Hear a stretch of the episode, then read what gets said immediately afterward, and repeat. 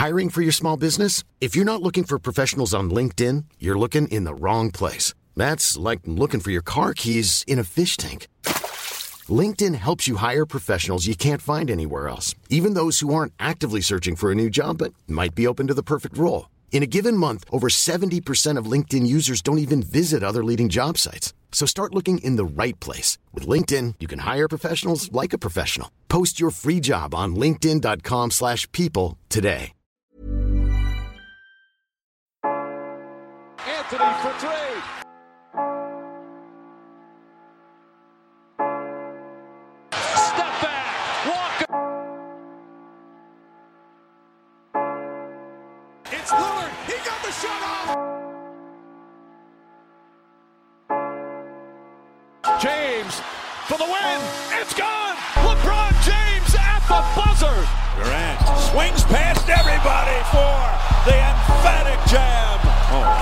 Splits the defense behind the back.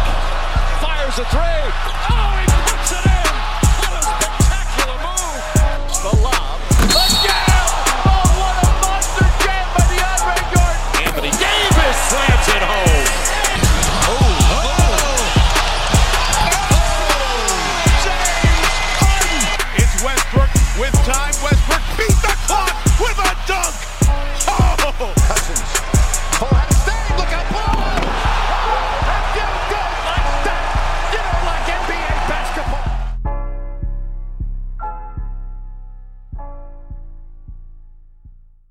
Salut à tous, bienvenue dans l'épisode numéro 53 du podcast Dunk Hebdo. Très heureux de vous retrouver après ces 10 jours de repos bien mérités. Avec moi aujourd'hui, il y a Alan tout d'abord. Ça va Alan qui est aussi de retour lui. C'est ça. Salut Ben, salut tout le monde. Et Pierre, ça va Pierre? Salut Ben, salut tout le monde, ça va Alors aujourd'hui, tous les trois, on va pas faire le classique tour d'horizon série après série parce que c'est pas forcément quelque chose qu'on a trouvé très intéressant à faire. Donc du coup, on a décidé de se poser 10 questions, les 10 questions qui nous sont venues après ces en gros 10 jours de playoff. Ça concerne des fois certaines équipes, certains joueurs ou même ce qui peut se passer cet été. Et voilà, on va essayer d'y répondre. Comme d'habitude, n'hési- n'hésitez pas à nous suivre sur Twitter, Facebook, nos Twitter perso, les plateformes de streaming comme iTunes, SoundCloud ou Podcast Addict où vous pouvez nous laisser des commentaires. Ça nous fait plaisir. Et voilà, j'en ai fini pour mon intro. Fini les rigolades comme pendant le marathon. Là, on est très sérieux. Oui, c'est pas possible. on va être très sérieux. Et après la pause, on se retrouve pour prendre les premières questions.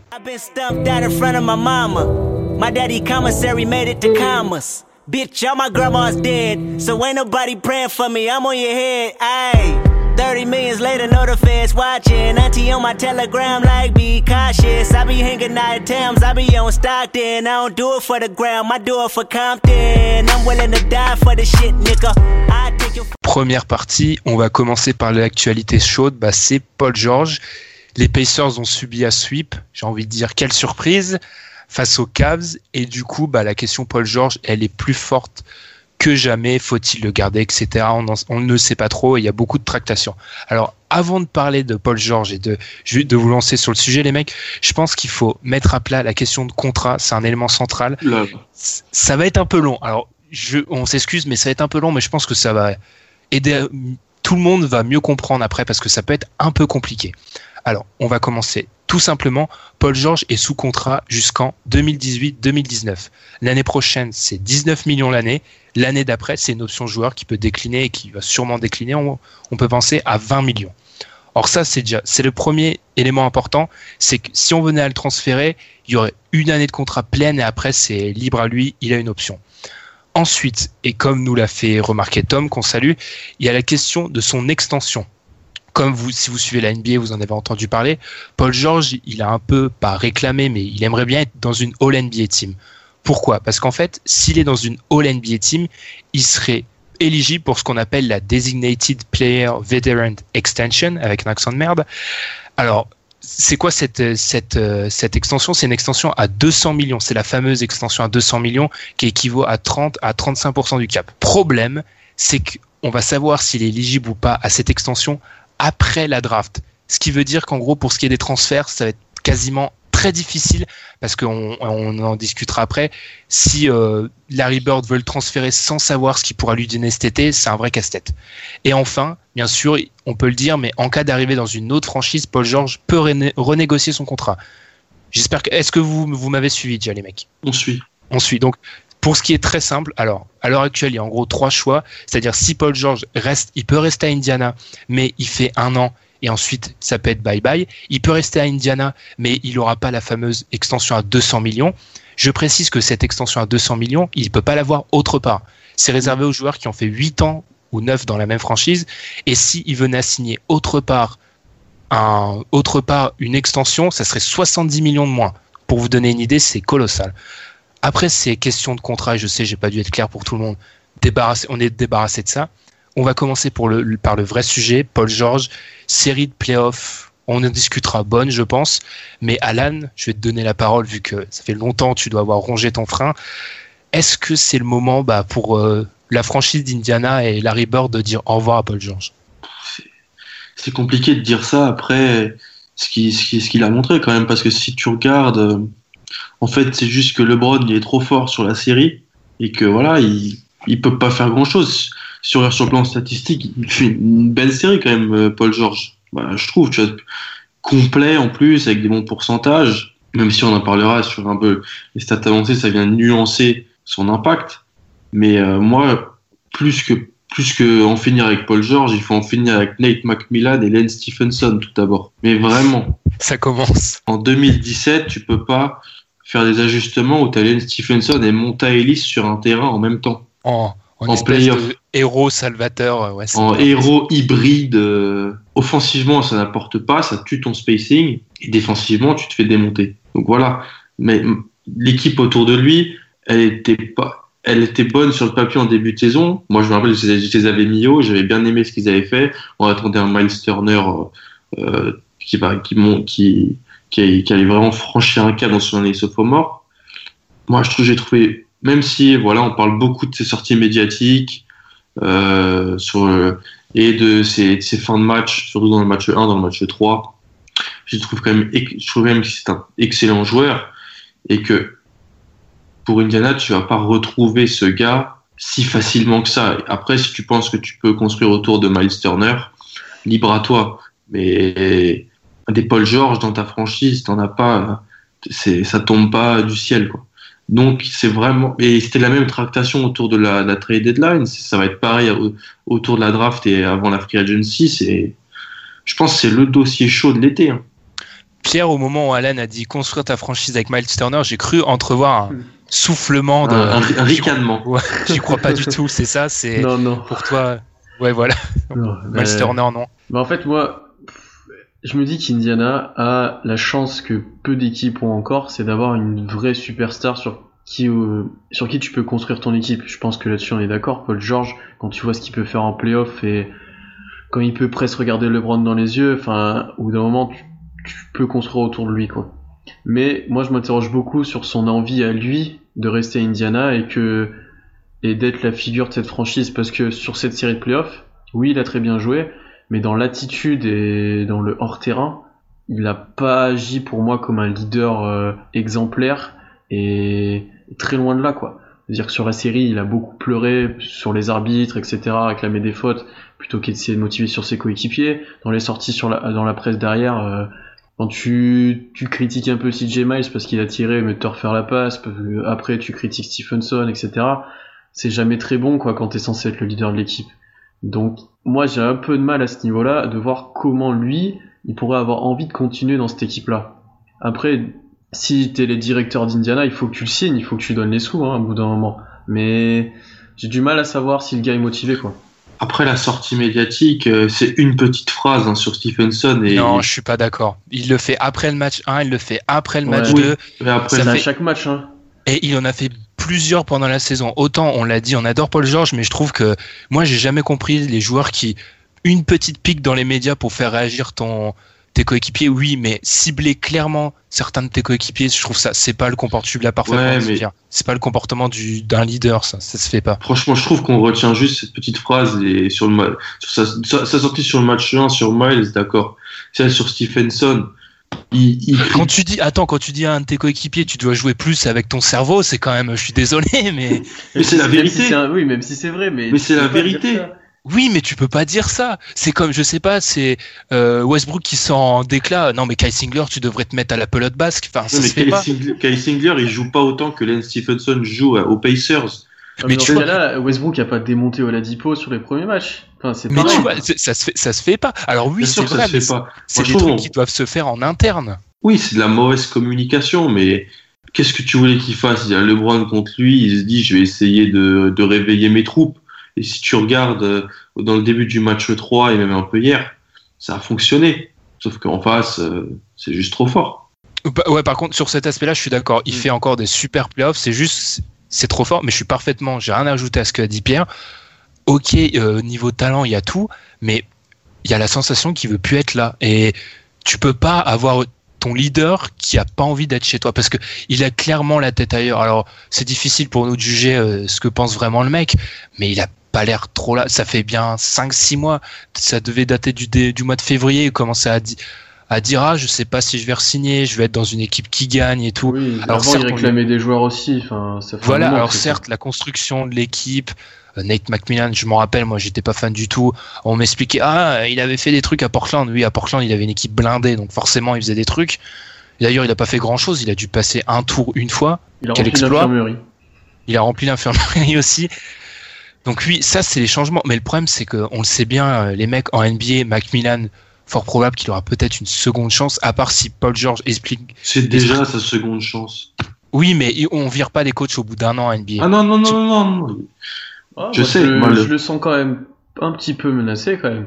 Quand tu te fais sweeper, Bah, tu fais 8, il alors tu fais 7 Ils- alors que t'es une équipe censée être plus Il forte. sous-performe pas. Ah, je suis pas d'accord. Ils amènent Jeff Teague en début de saison, tout le monde les met dans le top 4 quasiment, limite 5ème. Hein. Ouais, Ben, Il on en avait parlé dans, dans, l'un des, dans le bilan de la saison, je crois, on en avait parlé en déception Ouais. un petit peu, hein, donc euh, c'est qu'on les attendait plus haut quand même. Hein.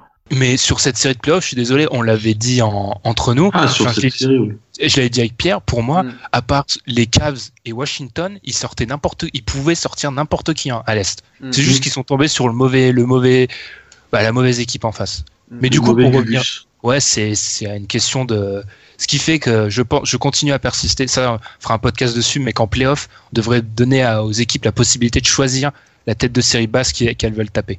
De réflexion. Mais du coup, pour en revenir à Paul George, on- moi, je pense qu'il va.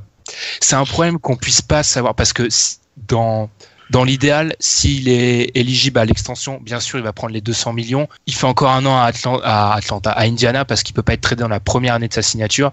Et on repousse le problème à un an. Mais pour moi, j'ai du mal à l'imaginer à Indiana encore. euh, ça, ça fait vraiment fin de cycle l'élimination hier. Ben, le problème pour Indiana, c'est vu l'état actuel des choses, t'as de fortes chances que s'il signe pas l'extension, Paul George va s'en aller quand il sera free agent. Et donc dans ce cas-là, il faut le trader pour avoir quelque chose en retour, quoi, pour pas, se- pas se retrouver dans la situation d'Oklahoma l'année dernière.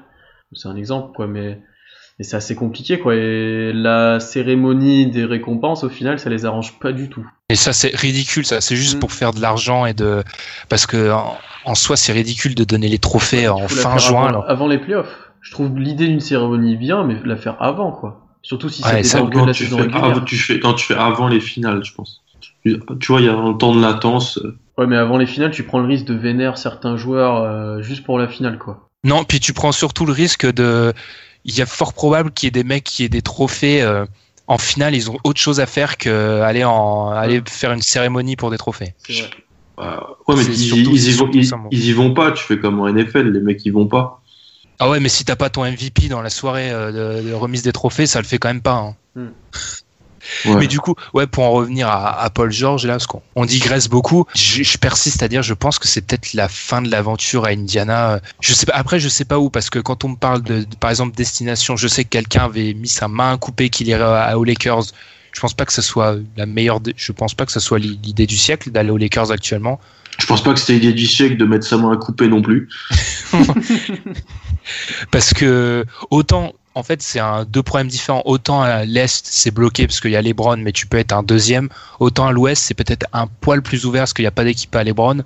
Mais être deuxième, c'est inenvisageable pour les Lakers à court terme. Donc du coup, si je devais parier, je pense qu'il part, mais je sais pas encore où. Je pense qu'il part quand même. Les, que- les Lakers, est-ce qu'ils ont de quoi proposer à Indiana un package sympa? Oui. Bah, les Lakers, ça, ça- ça sera surtout déterminé par le s'ils ont ou pas leur choix de draft. Voilà, s'ils l'ont, ah ça, ça. Alors là, le- ce soir-là, ça va être la panique. Mais S'ils l'ont, ça peut être, ça peut être crédible. Un vois top 3 et je sais pas quoi contre PG, ça peut, ça peut, ça se vend.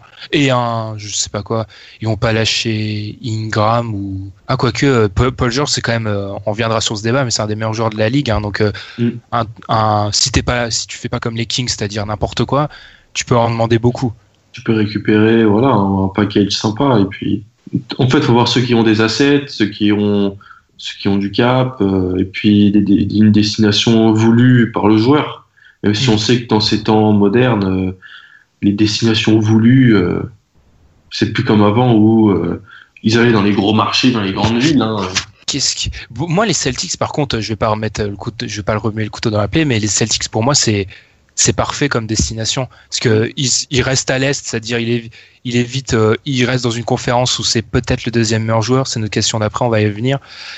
Et oui, pour moi, c'est logique. Et les Celtics, ça reste quand même. euh, alors, ils sont certes en difficulté, mais ça reste une des grosses puissances à, à l'est. Donc, euh, ça a parfaitement de sens. Et c'est une équipe qui peut lâcher. Pierre, je t'ai entendu. Je pense que tu es d'accord avec moi, c'est ça? Oui, ben moi, déjà, je pensais que ça allait peut-être même se faire avant, là. Il y avait eu des offres des Celtics avec un petit package, mais il y avait deux, trois éléments qui avaient bloqué, mais moi, je le vois bien aller là-bas. hein. Tu les changes Il y a contre... pas eu d'offre. il n'y a pas eu d'offre on a refusé c'est eux qui nous ont demandé C'est on eux non ouais. sur- c'est c'est comme pour Butler Et Alan, avec le recul maintenant, Tu la tu prends, dis, tu dis oui laquelle la Avery Bradley euh, Jake Roder le pick plus euh, Brown Ou ça me semble, ça, ça pas- doit être des délires de ça, fans non bostoniens. Ils ont donné, ils ont demandé moins que ça. Ça, c'est ce qu'aurait demandé. euh, non, ce qu'aurait demandé euh, euh, les Bulls, c'est Bradley, Crowder, le pick. Et Bradley Crowder le pick, est-ce que tu les changes euh, à l'heure Mm. actuelle? Contre Paul George. C'est quand même incroyable qu'il t'ait besoin de réflexion. hein. Il n'y a pas besoin de réflexion pour un tel euh, un, un échange comme ça. hein. Il y a LeBron dans la conférence. Donc tu bouges pas. Je- je- je- je- J'ai envie de te dire que je joue le court terme. Bien sûr que j'ai envie de bouger. Bien sûr que j'ai envie d'avoir euh, euh, Paul George avec Haïti et dans notre équipe avec Stevens et tout. Mais il y a LeBron, mec. Je suis pas sûr que ça tape LeBron euh, en finale de conf. C'est c'est- c'est- d'ailleurs c'est pour ça aussi. Je suis le premier à me plaindre de l'est, mais on se plaint toujours de l'est, mais on a on- quand tu nous entends, c'est pour ça en fait qu'on peut qu'on peut se plaindre de l'est, c'est qu'il y a LeBron. Faut pas se leurrer. Pourquoi aucune superstar ne fait le le chemin inverse, va à l'est C'est que les mecs ont peur. C'est que les seuls projets, LeBron, il détruit les projets à l'est. Que le seul mec qui s'est risqué un peu crédible dernièrement, c'est Carmelo. Et voilà où en est Carmelo actuellement. Alors certes, il le fait dans une franchise dysfonctionnelle, mais tu prends pas le risque. Du coup, c'est pour ça. Carmelo a été à l'Est comme ça au moment de la pu- superpuissance de LeBron. C'est pour ça. euh, Après, euh, PG a 6 ans de moins que LeBron, hein, donc il peut peut-être, euh, tu peux peut-être te dire, t'attends le déclin, mais pour moi, je suis PG, je reste à l'est et les Celtics, c'est clairement une destination. Ah, mais on l'accueille avec plaisir. Du coup, notre deuxième question, on va peut-être un, peut-être un peu plus court sur celle-ci. C'est alors, c'est par rapport à un sujet qui est souvent venu, c'est la question du deuxième meilleur joueur à l'est.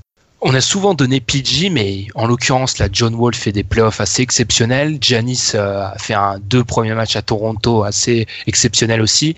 Pierre, est-ce qui est le deuxième meilleur joueur à l'est actuellement? Et est-ce que c'est toujours PG C'est un peu ça la question. Ouais, moi je pense qu'en niveau réel, qu'en talent, etc., ça reste Paul George. Et que il fait une bonne série de playoffs, mais il aurait pu en faire une encore plus monstrueuse contre une autre équipe en fait. Et du fait qu'il prenne les caves, euh, ça diminue un petit peu sa, ses performances. Comme il perd les matchs, comme euh, c'est plus compliqué pour lui parce que t'as as du monde en face, etc. Après, moi j'avais une petite mention, euh, comme t'as dit pour Wall, qui fait des playoffs monstrueux, vraiment. Même si Que d'un côté du terrain. Ouais, même si hier on avait du gros débat là-dessus, qui fait quand même des gros playoffs. Et puis sur Millsap, moi j'ai, quand tu regardes les stats avancées, etc., il fait quand même aussi des gros playoffs, même si sur les premiers matchs il a eu du mal. Il revient très bien là sur les deux derniers.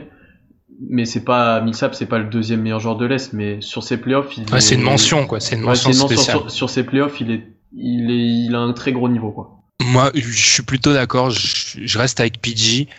Parce que, comme l'a dit très bien Alan, Wall, il joue que d'un côté du terrain. Paul George, il peut être très bon des deux côtés. Et Giannis, je pense que c'est qu'une question de temps, mais il est encore trop. Ouais, c'est trop tôt. Et puis, le fait qu'il est pas capable de mettre un. Enfin, il est incapable de mettre un tir à plus de 3 mètres. euh, Il, il a mis un 3 points, je crois. Des fois, la foule était en délire à- avec Milwaukee, mais c'est pas possible. Tu peux pas. Autrement, dans tous les autres aspects du jeu, il est incroyable, mais peut-être un peu trop jeune et pas assez de tir. Ah, bah, quand il a, il trouve pas les solutions dedans, il est vite en difficulté. Janis sur le match, euh, voilà. sur le match 4, il était en Match difficulté. Hein. C'était, c'était, c'était pas beau. Hein. Il était, c'était pas beau ce qu'il faisait non plus quoi. Ah, c'est ce match tout court qui était pas beau. Ah c'est oui. Endormi ce match. Catastrophique. et Alan, pour toi, le deuxième meilleur joueur à l'Est, est-ce que c'est toujours l'ami PG Ouais, je pense que c'est Paul George, parce que comme je l'ai dit, euh, quand tu tournes à 28 points, 8, 8 rebonds, euh, quasiment 8 passes, à 42% à 3 points, dans une série de playoffs, euh, Alors que t'en prends 10 de 3 points voilà, t'en prends 10, euh, c'est quand même impressionnant. Puis John Wall, il est excellent, tout ça. Mais quand tu laisses Dennis Schroeder à 25 points et 8 passes de moyenne sur une série, alors que tu dois et tu peux et tu, tu, tu dois le, le démonter, ça marche pas comme ça. Mm, ouais. Ça marche pas comme ça. Après, quand tu regardes les... si, si t'enlèves ce côté-là qui se donne pas en défense. Ah, mais euh, ouais, offensivement, il est- offens- oh. Offensivement, il est Ah, enfin, c'est quand même 50% du jeu que t'enlèves. Voilà, quoi. tu vois, c'est 50% Oui, mais bien du sûr. jeu quand même. Et on connaît l'importance de Schroeder dans le jeu actuel des, des Hawks. Donc, euh, Après, c'est pas Harden et puis, ils ont, et hein. les- les- les- j'ai l'impression que les défenses, comme je, dis, comme je disais euh, quand on en a parlé, on- l'ont- ils- elles ont compris ça. La défense des Hawks, c'est dire euh, à Wall, mets-nous 30 points, mais nous, on va s'occuper de Porter, Bill, euh, Bogda et peut-être même Markif. Tant qu'on limite ces gars-là, ça devrait le faire. Et c'est ce qui s'est passé dans le match 3. Mm. Wall est exceptionnel dans le match 3. Bon, à la fin, il en fait un peu trop, il... mais euh, elles se disent, ok, tu nous battras, tu peux, tu nous battras pas euh, en faisant juste du, du John Wall, ça marche pas comme ça. Giannis c'est excellent quand même aussi. Ouais, moi, c'est juste que John Wall. Et même Pierre, tu dis c'est pas Harden, mais je suis désolé, John Wall, euh, pff, il se force pas, quoi. Non, mais c'est ça, c'est le problème, c'est qu'il se force pas, quoi. C'est pas qu'il peut pas, ou c'est qu'il se force pas. Et je comparais à Harden parce que comparé à Harden, tu vois, c'est qu'il a les moyens, c'est pas que c'est pas dans les placements, c'est juste de l'envie, quoi. Ou là où Harden, il prend que des backdoors par Robertson, etc. Et, enfin, il y a des trois actions, même hier, enfin, c'était scandaleux, quoi. Dit, c'est même, il a pas envie de défendre, quoi. Surtout que PG, alors là, il a été, il a été mal, euh, mal servi parce que il joue une équipe des Cavs où il n'y a pas de, il y a bah si, il y a les Browns forcément, mais du coup, tu domines pas les Browns. Il a pas pu, pu montrer qu'il est capable de cadenasser parce que entre John Wall qui, alors oui, il se force pas, c'est Harden, mais il se force pas, il est moyen moyen, et un mec qui est capable de cadenasser en face, il y a Mm. quand même un monde. hein. C'est pour ça, euh, Paul George reste toujours le, le meilleur. Paul, Paul George, c'est un gars qui, par exemple, l'année dernière, il, il perd une série de playoffs contre une équipe de Toronto où son équipe est bien moins forte que celle de Toronto, mais il a quand même un net rating de quasiment plus 18 sur la série. Il est incroyable. Non, mais l'équipe ne sait pas jouer au basket quand il sort en fait. C'était, affligeant. Et, et il les amène au bout des, du- des 7 matchs. Hmm. Du Ça, tu, ça, tu vois, c'est encore une fois, euh, c'est LeBron. Quoi. Et question liée euh, qui est qui fait je pense que ça vient de ma mauvaise foi légendaire mais c'est une question de Oops Hype qui m'a fait rigoler sur Twitter et que je voulais mentionner. Du coup, on dit que PG le, on est plutôt d'accord est le deuxième meilleur joueur à l'est loin derrière LeBron. Mais est-ce que PG est dans le Paul George dans le top 10 NBA Rick-rack, hein. c'est ce qu'on en a parlé ce matin, enfin j'en ai parlé ce matin, c'est ric-rac et ça prouve bien en fait la le déséquilibre parce que de... alors je fais pas de classement hein, mais des meilleurs des joueurs meilleurs que PG pour moi t'en as bien oui 7 ou 8 facile et du coup ça prouve bien qu'en fait le deuxième meilleur joueur à l'Est est ric-rac top 10 NBA Complètement. ça veut tout dire je vais pas me risquer à faire le classement pour me, me Non, mais, Non, mais tu, les joueurs sans, sans classement. Oui, allez, sans, sans faire de classement, je, je mets. euh, bon, par contre, si je suis obligé de le citer, LeBron, euh, un monde au-dessus de, du, du reste de la mêlée. Ensuite, t'as quoi? T'as Kawhi, t'as Curry, KD, Westbrook, CP3, Harden, Anthony Davis, Damien Lillard, parce qu'il est incroyable sur ses playoffs. Ouais, mais tu vois, ça commence dans- les derniers, c'est que c'est en débat. Tu vois, il y en a qui diront l'inverse, je pense. Oh, et Damien Lillard, je trouve que c'est difficilement discutable. hein. Non, mais ça, ça va voir, parce que Lillard il défend.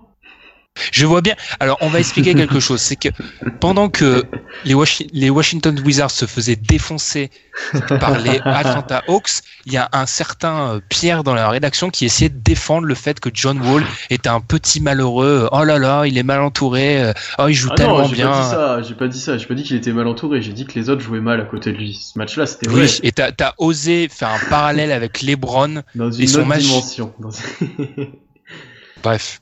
Donc on va, dans on le va sens pas. où, même quand il, on, on critiquait qui, qui gardait la balle, mais moi je disais que même quand il la ressortait sur des tirs ouverts, Bill et Maurice ne mettaient pas un tir. C'est juste ça. Mais ça, ça, ça, ça arrive dans, dans- ça arrive parfois, tu vois. Le problème, c'est Cole, il défend jamais, lui. Alors du coup, cette question du top 10 NBA, c'était ma mauvaise foi légendaire, mais c'était juste pour montrer que c'est le déséquilibre. Alors ensuite, une autre question. Là, c'est par rapport à, c'est une, une observation que j'avais faite il y a longtemps, et Alan m'a dit en off qu'apparemment il y a d'autres Américains qui y avaient pensé, mais je réclame la paternité de cette, euh, idée.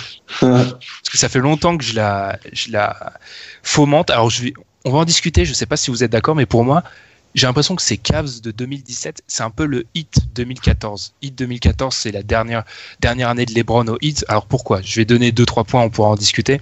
Tout d'abord, pour moi, c'est une équipe à bout de souffle. Ça s'est vu sur la saison régulière, enchaîner les, les finales, c'est difficile. Et il y a un peu de ça, j'ai l'impression que les joueurs sont à bout de souffle. Ensuite, il y a l'idée de se faire chipper la première place euh, de la conférence. Le Heat en 2014 finit deuxième derrière les Pacers. Là, le, les Cavs ont fini dernier, deuxième derrière les Celtics. Et dans les deux cas, c'est des têtes de série numéro une qui vacillent, c'est pas très sûr. Il y a encore l'idée que tous les, les lieutenants sous-performent. Alors, il y a peut-être un sweep côté Cavs, mais les Cavs font pas une énorme série. Kyrie sort un peu des fois, mais c'est pas génial globalement. Et surtout l'idée que c'est LeBron qui peut tenir l'équipe jusqu'en finale, mais arriver en finale, que ça soit très probablement les Warriors ou autre chose, ça sera pas suffisant. Est-ce que vous êtes d'accord avec ce magnifique exposé? Je suis euh, vraiment d'accord et je peux le compléter si tu veux. Vas-y, vas-y. Euh, alors, mars, de, donc, l'année, donc mars 2017, non mais là c'est une stat, c'est impressionnant. En mars 2017, les Cavs ont perdu 10 matchs. Euh, le deux, c'est le, le pire mois de LeBron depuis novembre 2003. Donc déjà, ça vous montre le Gugus. C'est son premier mois NBA. Il, il avait jamais perdu plus de 10 matchs dans un mois depuis son premier mois NBA. Et le, deuxième, le deuxième fois où c'était le pire, c'était en mars 2014. où il avait perdu Je n'étais 9 pas au courant matchs de cette stat, mais où il avait perdu, le, il avait perdu euh, 9 matchs avec le Heat. Donc c'est dans sa, sa dernière saison. Donc voilà, ça te montre une. euh, donc c'est dans un podcast, comme j'ai dit, d'ESPN que des, des Américains en ont parlé. Il, y a juste un, une différence, c'est que euh, c'est au niveau en fait euh, de la défense et de l'attaque. Euh, Miami était à la, après le All-Star Break 2014 était huitième au defensive rating, tandis que les Cavs cette année ils étaient 28e. Et c'est plutôt l'attaque où ça allait pas trop à Miami, tandis que là cette année, euh, bah, LeBron avec euh, des pistoleros à côté de lui et l'attaque elle, va très bien. Mais sinon ouais c'est c'est un peu la même chose je trouve. Et puis pareil, Miami avait sweepé les Bobcats euh, au premier tour. pas trop de problèmes en playoff parce que c'est la conférence Est. Euh, voilà. Non mais les 7 stats, les, les amis quand même. Il n'avait jamais perdu plus de 10 matchs dans un mois depuis son premier mois en NBA. ça va, il est, il est pas mauvais, hein. pas mauvais comme garçon. Mais je sais pas ce que t'en penses, Pierre, mais je trouve que c'est. J'avoue que j'y ai pensé à partir de janvier, ouais, janvier, février, quand ça allait moins bien. Enfin, je trouve que c'est trop évident comme parallèle, et j'ai peur que ça soit vraiment ça, et que les, les Cavs arrivent en finale et qu'ils se fassent atomiser une fois arrivés en finale. C'est vrai qu'il y a des assez gros parallèles et coïncidences, et puis même le, enfin, les deux équipes sortent d'un titre et tu perds l'influx, comme tu l'as, déjà dit, tu sais, tu perds l'influx mental et l'influx physique. Et après, moi, je me suis, j'ai regardé un peu, j'ai essayé de comparer les effectifs, quel apport ils avaient. Et là où les Cavs sont encore moins bien que le Miami de 2014, c'est que LeBron porte encore plus l'équipe, quoi. Quand tu regardes les stats, il tire encore plus, il marque plus de points, il fait tout plus, quoi. Et Il joue plus. oui, il joue plus. Enfin voilà, c'est dans cette équipe de Miami, t'avais d'autres joueurs capables encore d'apporter. Là, c'est là, c'est presque Kyrie quand il sort sa boîte, un peu de love, et puis après, c'est des role players quoi. Dans donc c'est ce qui fait qu'ils sont peut-être encore moins bien que le hit en 2014. Après, à voir comment ça évolue, hein, parce que là où la différence aussi est plus flagrante, c'est que les joueurs des Cavs sont peut-être un peu plus jeunes, les joueurs importants, type Kyrie, type euh, Love, même si LeBron est plus vieux, les autres joueurs importants sont peut-être un peu plus jeunes, donc ont peut-être encore un peu plus de jus, enfin tu vois. Donc je sais pas, à voir. Hein. Ouais, le, la puissance de feu est peut-être Mm. Ouais, ils ont plus de puissance de feu, je pense, c'est Cavs, mais niveau trajectoire, je trouve que c'est exactement la même chose. Comme je l'ai dit, LeBron, t'as LeBron, t'as des mecs qui savent à peu près jouer au basket à côté. À l'est, ça sera finale de conf minimum. Et vu le plateau, euh, c'est ça aussi que je trouve qu'ils y ressemblent beaucoup, c'est que toutes les équipes qui aurait dû gêner les, les Cavs, elles sous-performent carrément. Enfin, à part les Wizards, et encore, il y a eu un match sans, ça a sous-performé à tout, tout bout de champ. Donc, ça va passer encore une fois l'Est, ça va déformer la réalité, ça va nous faire croire que les Cavs vont être très bons. Et j'ai peur qu'une fois arrivé en playoff et qu'on arrête de me dire, ah, oh, ils vont appuyer sur le bouton en défense. Ça, franchement, s'ils arrivent à, à passer d'une défense médiocre à une défense géniale juste pour les finales, c'est incroyable. Mais j'y crois absolument pas.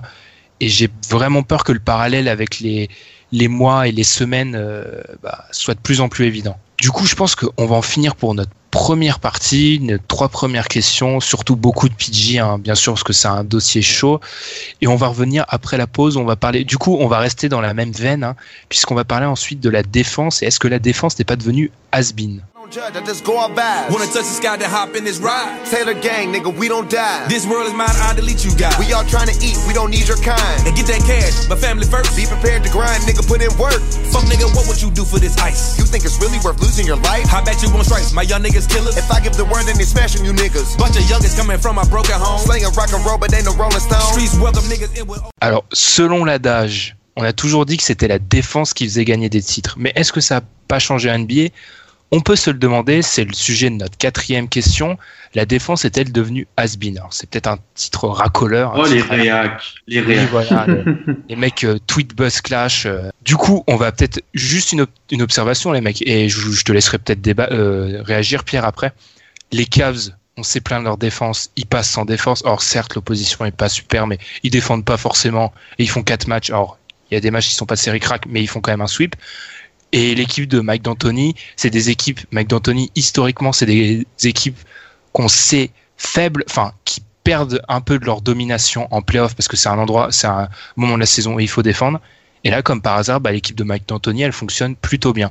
Moi, je suis moyennement convaincu par, par ça parce que oui, tu peux surdominer parce que ton attaque est trop supérieure à celle adverse. Et c'est ce qui se passe, je pense, pour les Cavs et Houston. Houston a une attaque beaucoup plus forte que celle d'Oklahoma. Mais, pour toutes les équipes, c'est pas le cas, quoi. Enfin, je pense même aux Warriors, à faire que des matchs d'attaque, ils ont eu un peu de mal par moment, et le, match, euh, le match 2, où ils mettent, euh, où ils gagnent vraiment facile, c'est parce qu'au troisième quart-temps, ils prennent 12 points et qu'ils se mettent à défendre vraiment, quoi. Et c'est à ce niveau-là que s'il peut faire la différence entre une équipe qui va juste gagner les matchs et les séries, etc. Et une équipe qui va vraiment jouer le titre par contre. Parce que pour le coup, les Warriors, oui, ils ont une attaque surpuissante, mais ils sont capables de défendre. Et certaines équipes, ça va les limiter dans ce sens-là. Je pense que, par exemple, les Spurs peuvent pas faire un match que d'attaque contre les Grizzlies. Il faut qu'ils aient quand même un minimum de défense. Et après, la défense, elle doit prévaloir pour les petites équipes. Par exemple, Oklahoma, si on ne défend pas, si on a, si on réussi pas à limiter Harden, etc., on peut même pas espérer gagner. Là, on n'a pas trop mal défendu sur les derniers matchs, mais on a même, on a même pas gagné hier. Donc euh, voilà, c'est c'est pas que de l'attaque non plus. Et oui, c'est peut-être has parce que la NBA moderne euh, t'aime l'attaque, t'aime quand ça joue, que ça met des points. On est les premiers à se plaindre quand ça met aucun tir, etc. Mais t'es obligé à un moment de défendre un petit peu, quoi. D'accord. Je vais, je vais te laisser réagir. Non, mais je suis. C'est qu'en fait, je suis d'accord avec ça, mais pour moi, l'attaque a pris le pas. C'est-à-dire que je vais prendre un exemple tout bête je pense pas que le, le Jazz est top 3 défense NBA et une attaque solide. Je pense pas qu'avec ce modèle-là, tu vas très loin en playoff. En revanche, une, euh, une top 3 attaque et mm. une défense solide va loin. Oui, tu vas peut-être plus loin qu'avant, juste avec une très forte attaque, et moins loin qu'avant, juste avec une très forte défense, je pense, par contre. Exactement. Mais, tu es obligé de défendre. Oui, oui, t'es obligé, tu peux pas. mais et ce qui fait la différence, c'est souvent après la défense entre deux équipes qui ont souvent de gros talents offensifs. Ça, ça se comprend, ouais, faut savoir défendre, mais par exemple, les Cavs, ils peuvent aller en finale NBA sans savoir défendre. Donc pour moi, c'est ça qui prouve que l'attaque a, a, pris le pas. Ton avis, Alan, euh, tant que fan de Boston, euh, équipe qui a quand même fait euh, à la fin des années de, à la fin des années 2000 sa réputation sur une défense de fer. On était des méchants. En fait, franchement, je suis d'accord avec ce que vous dites. Moi, j'ai en fait j'essaie de catégoriser un peu les équipes et j'ai trouvé trois catégories. Donc, tu as les équipes qui n'ont pas besoin de défendre. Bon, il n'y en a pas beaucoup. Mais donc, tu as les Cavs, par exemple. Oui, ils n'ont pas besoin. Donc, comme tu as dit, surtout dans leur conférence, ils n'ont pas besoin pour le moment. Tu as les équipes qui veulent pas défendre. Tu as l'impression qu'elles veulent pas défendre. Genre, c'est Washington, par exemple. Ou même Houston, tu vois. Mais ça se passe quand même bien pour elles. Pourquoi? Comme tu l'as dit, la prise de pouvoir de l'attaque. Et t'as les équipes qui peuvent pas défendre.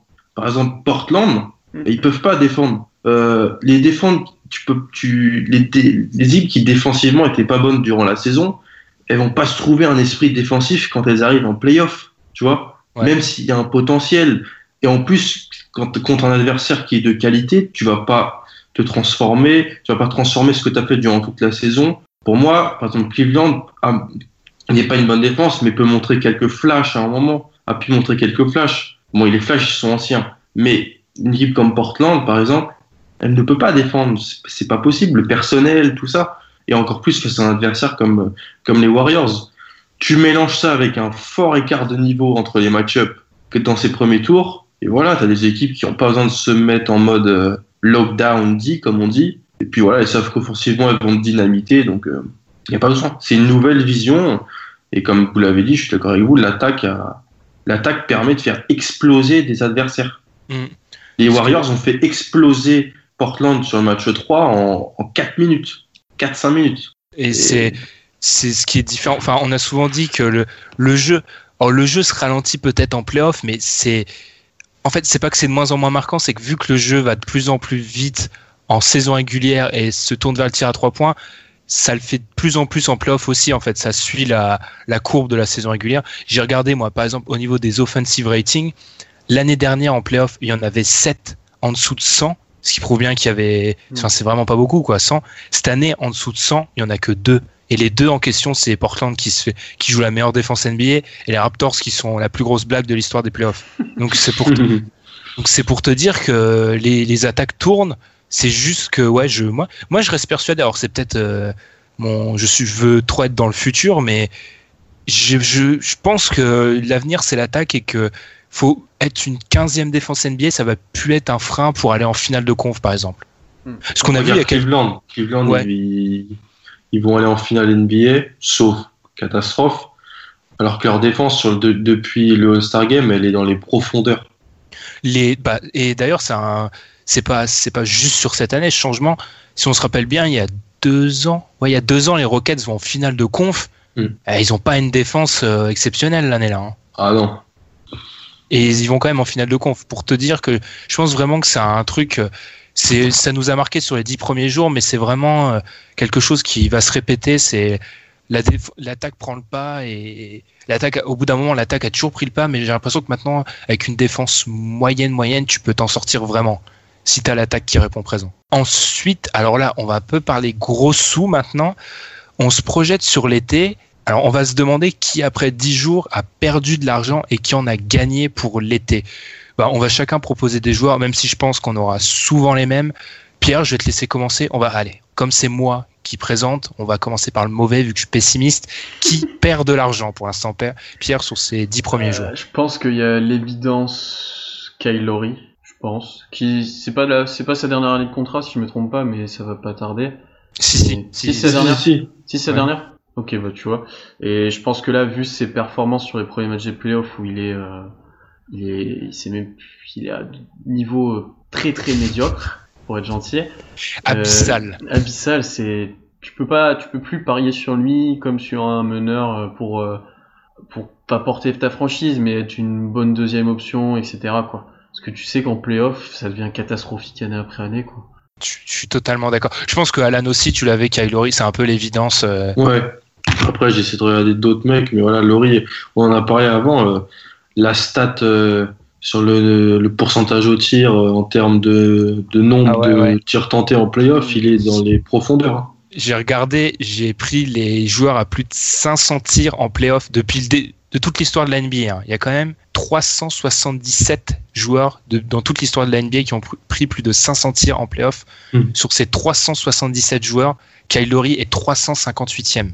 Et pour vous dire, dans les donc entre le là, en gros dans les 20 dernières places où se situe Laurie, il y a une bonne dizaine, une grosse dizaine de joueurs qui jouaient dans les années 40, 50, 60. hein. Pas le même Pay jeu. that man. Ah non, en fait non.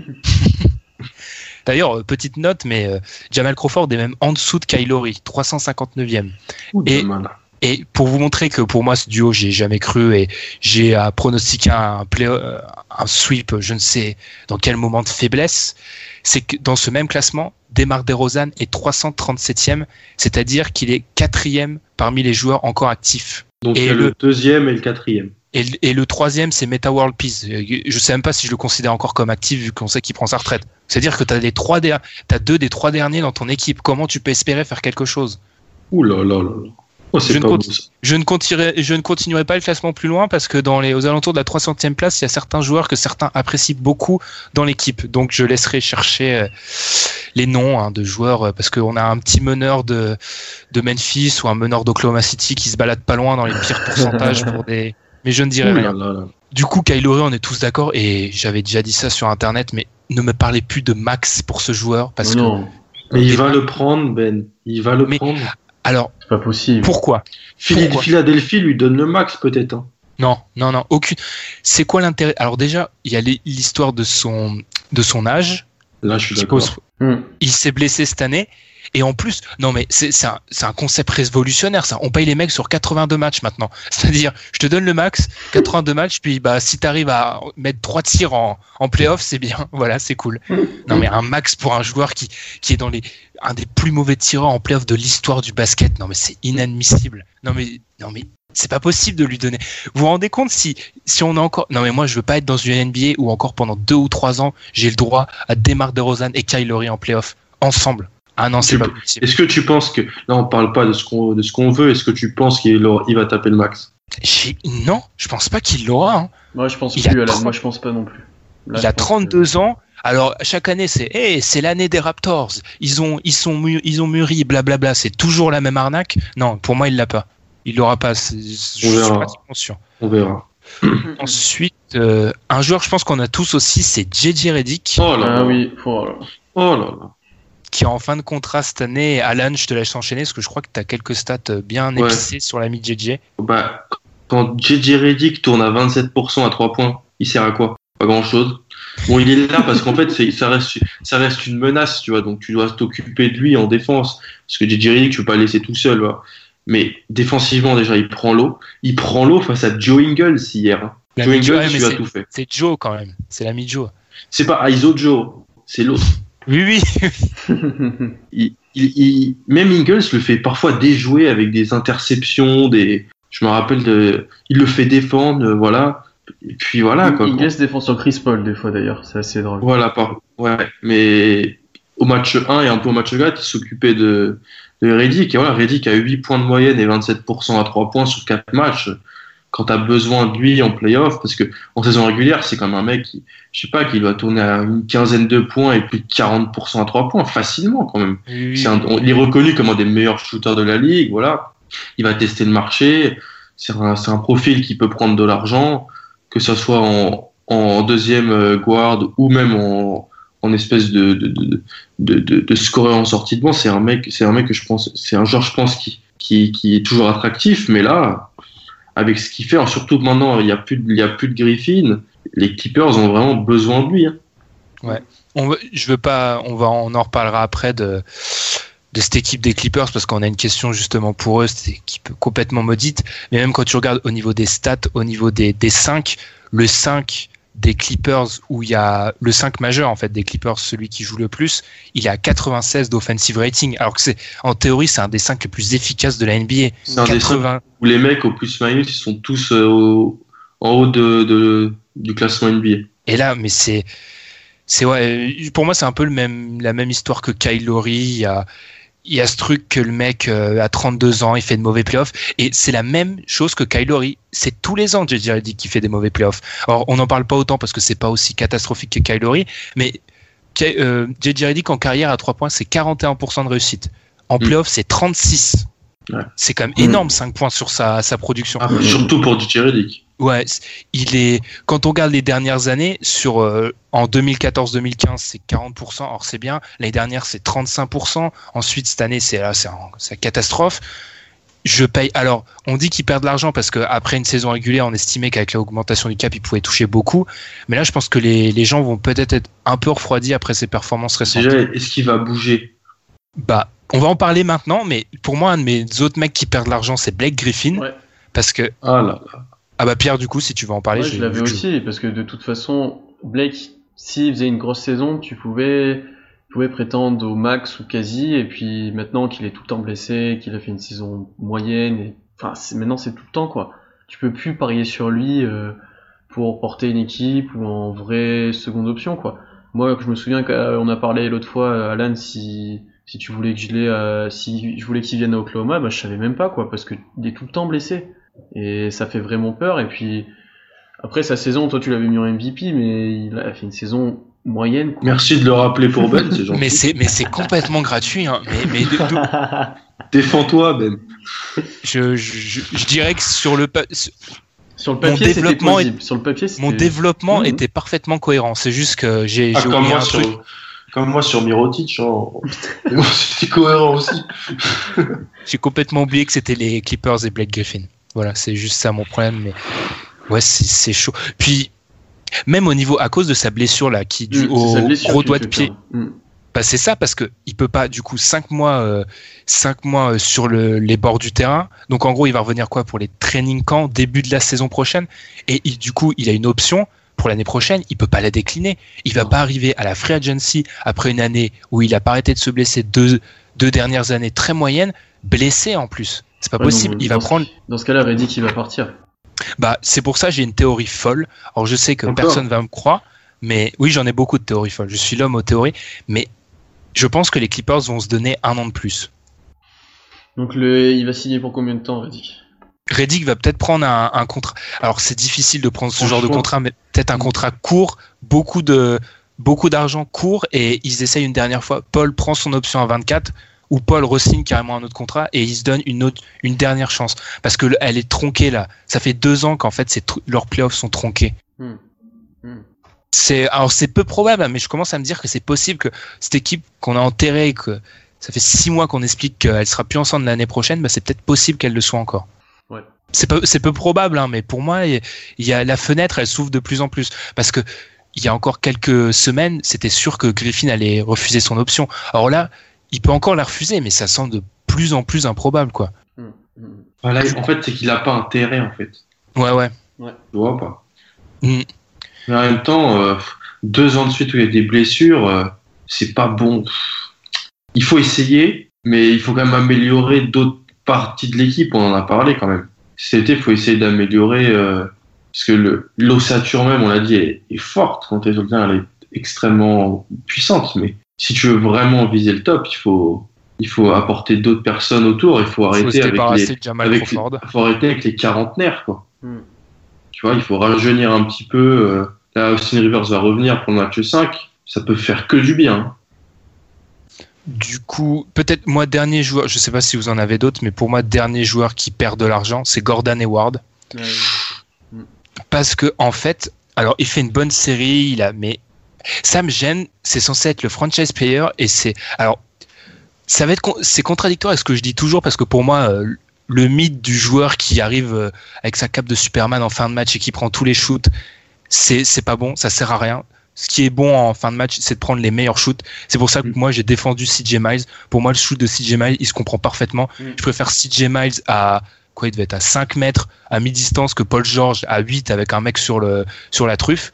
Mais Gordon Hayward, je le trouve absent, en fait. Il y a, il y a, il y a un palier entre être parfois défaillant mais faire les choses et être complètement absent Gordon, Gordon Hayward et ça prouve encore une fois que Gordon Hayward ça peut pas être le Pire que ça, Ben.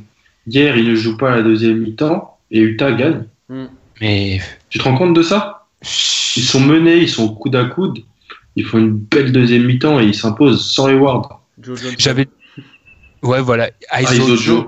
Joe. Aizo Joe. qui est un des meilleurs contrats de l'été, euh, faut, je pense. Alors, que là- Mais tu vois, c'est ça, c'est ça qui me gêne, c'est que je, vu ce qu'on annonçait qu'il allait peut-être prendre à la free agency, Mm. je veux pas donner un mec, un truc proche du max à un mec qui est pas, euh, qui peut pas être une top 2 option euh, dans un, dans des matchs importants. C'est dur ce que je dis, mais je suis désolé, j'avais déjà pointé, pointé du doigt ces stats dans les fins de match, ces clutch stats qui sont pas celles d'un joueur qui s'affirme comme. euh, C'est pour ça qu'on paye cher les mecs. C'est pour qu'ils te portent, c'est pour qu'ils soient présents dans les moments où ça compte, et Gordon quand- Hayward le fait pas. Quand tu recrutes un Joe Johnson et que tu lui donnes de l'argent et que tu lui donnes cette importance, c'est parce que tu le veux dans les fins de match. Ça prouve que bah, t'es pas une entière tu mets pas une entière confiance dans Gordon Hayward, pour moi. Dans le match 1, la fin de match, elle est serrée, elle est au couteau, c'est le premier match de la série, tout le monde est, est présent, à part Rudy, c'est Joe Johnson qui a les ballons. Ça, c'est normal. ça. Oui, mais et Gordon Hayward, il met 40 points dans le match 3. Beaucoup de gens pensent que euh, des équipes comme les Celtics, le Heat pourrait lui donner, lui pourrait lui donner le max cet, cet été. C'est à lui maintenant de montrer. Surtout que Gordon Hayward sur le match 3, il peut, il a beau en mettre, euh, il a beau en mettre euh, 40, 40. c'est, la passe à une main en fin de match, c'est inadmissible. hein. Ah oui. être en dilettante comme ça, j'ai jamais compris ça. Terrible, C'est, terrible la, passe, elle était froide. ouais, d'où tu tentes une Ça, passe une main? mais- Le mec, on a l'impression qu'il est sur son terrain euh, le dimanche matin. C'est inadmissible, ça. hein. C'est en playoff, t'as pas le droit de faire ça.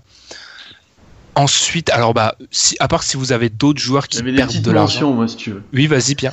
J'avais en mention, euh, c'est des, mo- des moins gros joueurs, mais Amir Johnson, qui est sorti du 5 et qui joue plus, et qui du coup, euh, Oh même, même si même s'il n'avait pas touché énormément. Dieu bénisse, Dieu bénisse Brad Stevens. Après, j'avais Monta Ellis, qui a été vraiment pas bon sur les playoffs. Et enfin, Otto Porter, top 15 shooter ou pas. On rajoute le ou pas. mais- Ouh là là là, le tacle. Parce que sur les playoffs, il met pas un tir. Il est à 25% à 3 points. Donc, euh, Ah, bah quand il y a plus d'espace, c'est tout de suite euh, moins marrant. voilà. Top Donc, 15 shooter qui est incapable de marquer quand il est Et pris, c'est ouais. quand même gênant. Et quand on en avait parlé dans la preview, euh, il semble quand même un peu moins pas en forme olympique, on va dire, un peu diminué. Il a mal au dos, j'ai l'impression. Mais c'est Ouais, ça, on en ça, avait ouais, il a parlé, il a mal au dos. ouais. Et il a du mal, quoi. Il a du mal. Et puis il se fait manger par Prince, qui est, qui, voilà, Qu'un rookie en playoff. qui est un rookie en playoff.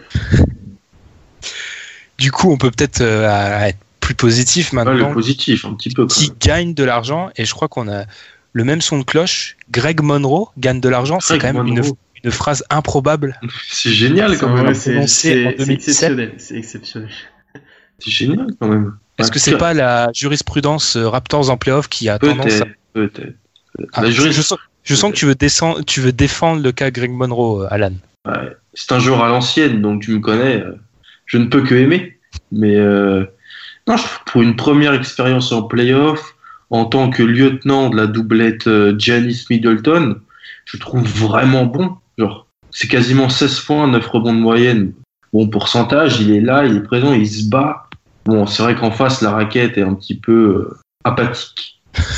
C'est très gentil hein, Pour, Apathique. pour euh, On désigner... dirait, on euh, dirait juste que Ton Maker, c'est c'est un- c'est David Robinson, quoi. C'est- c'est juste ça le point.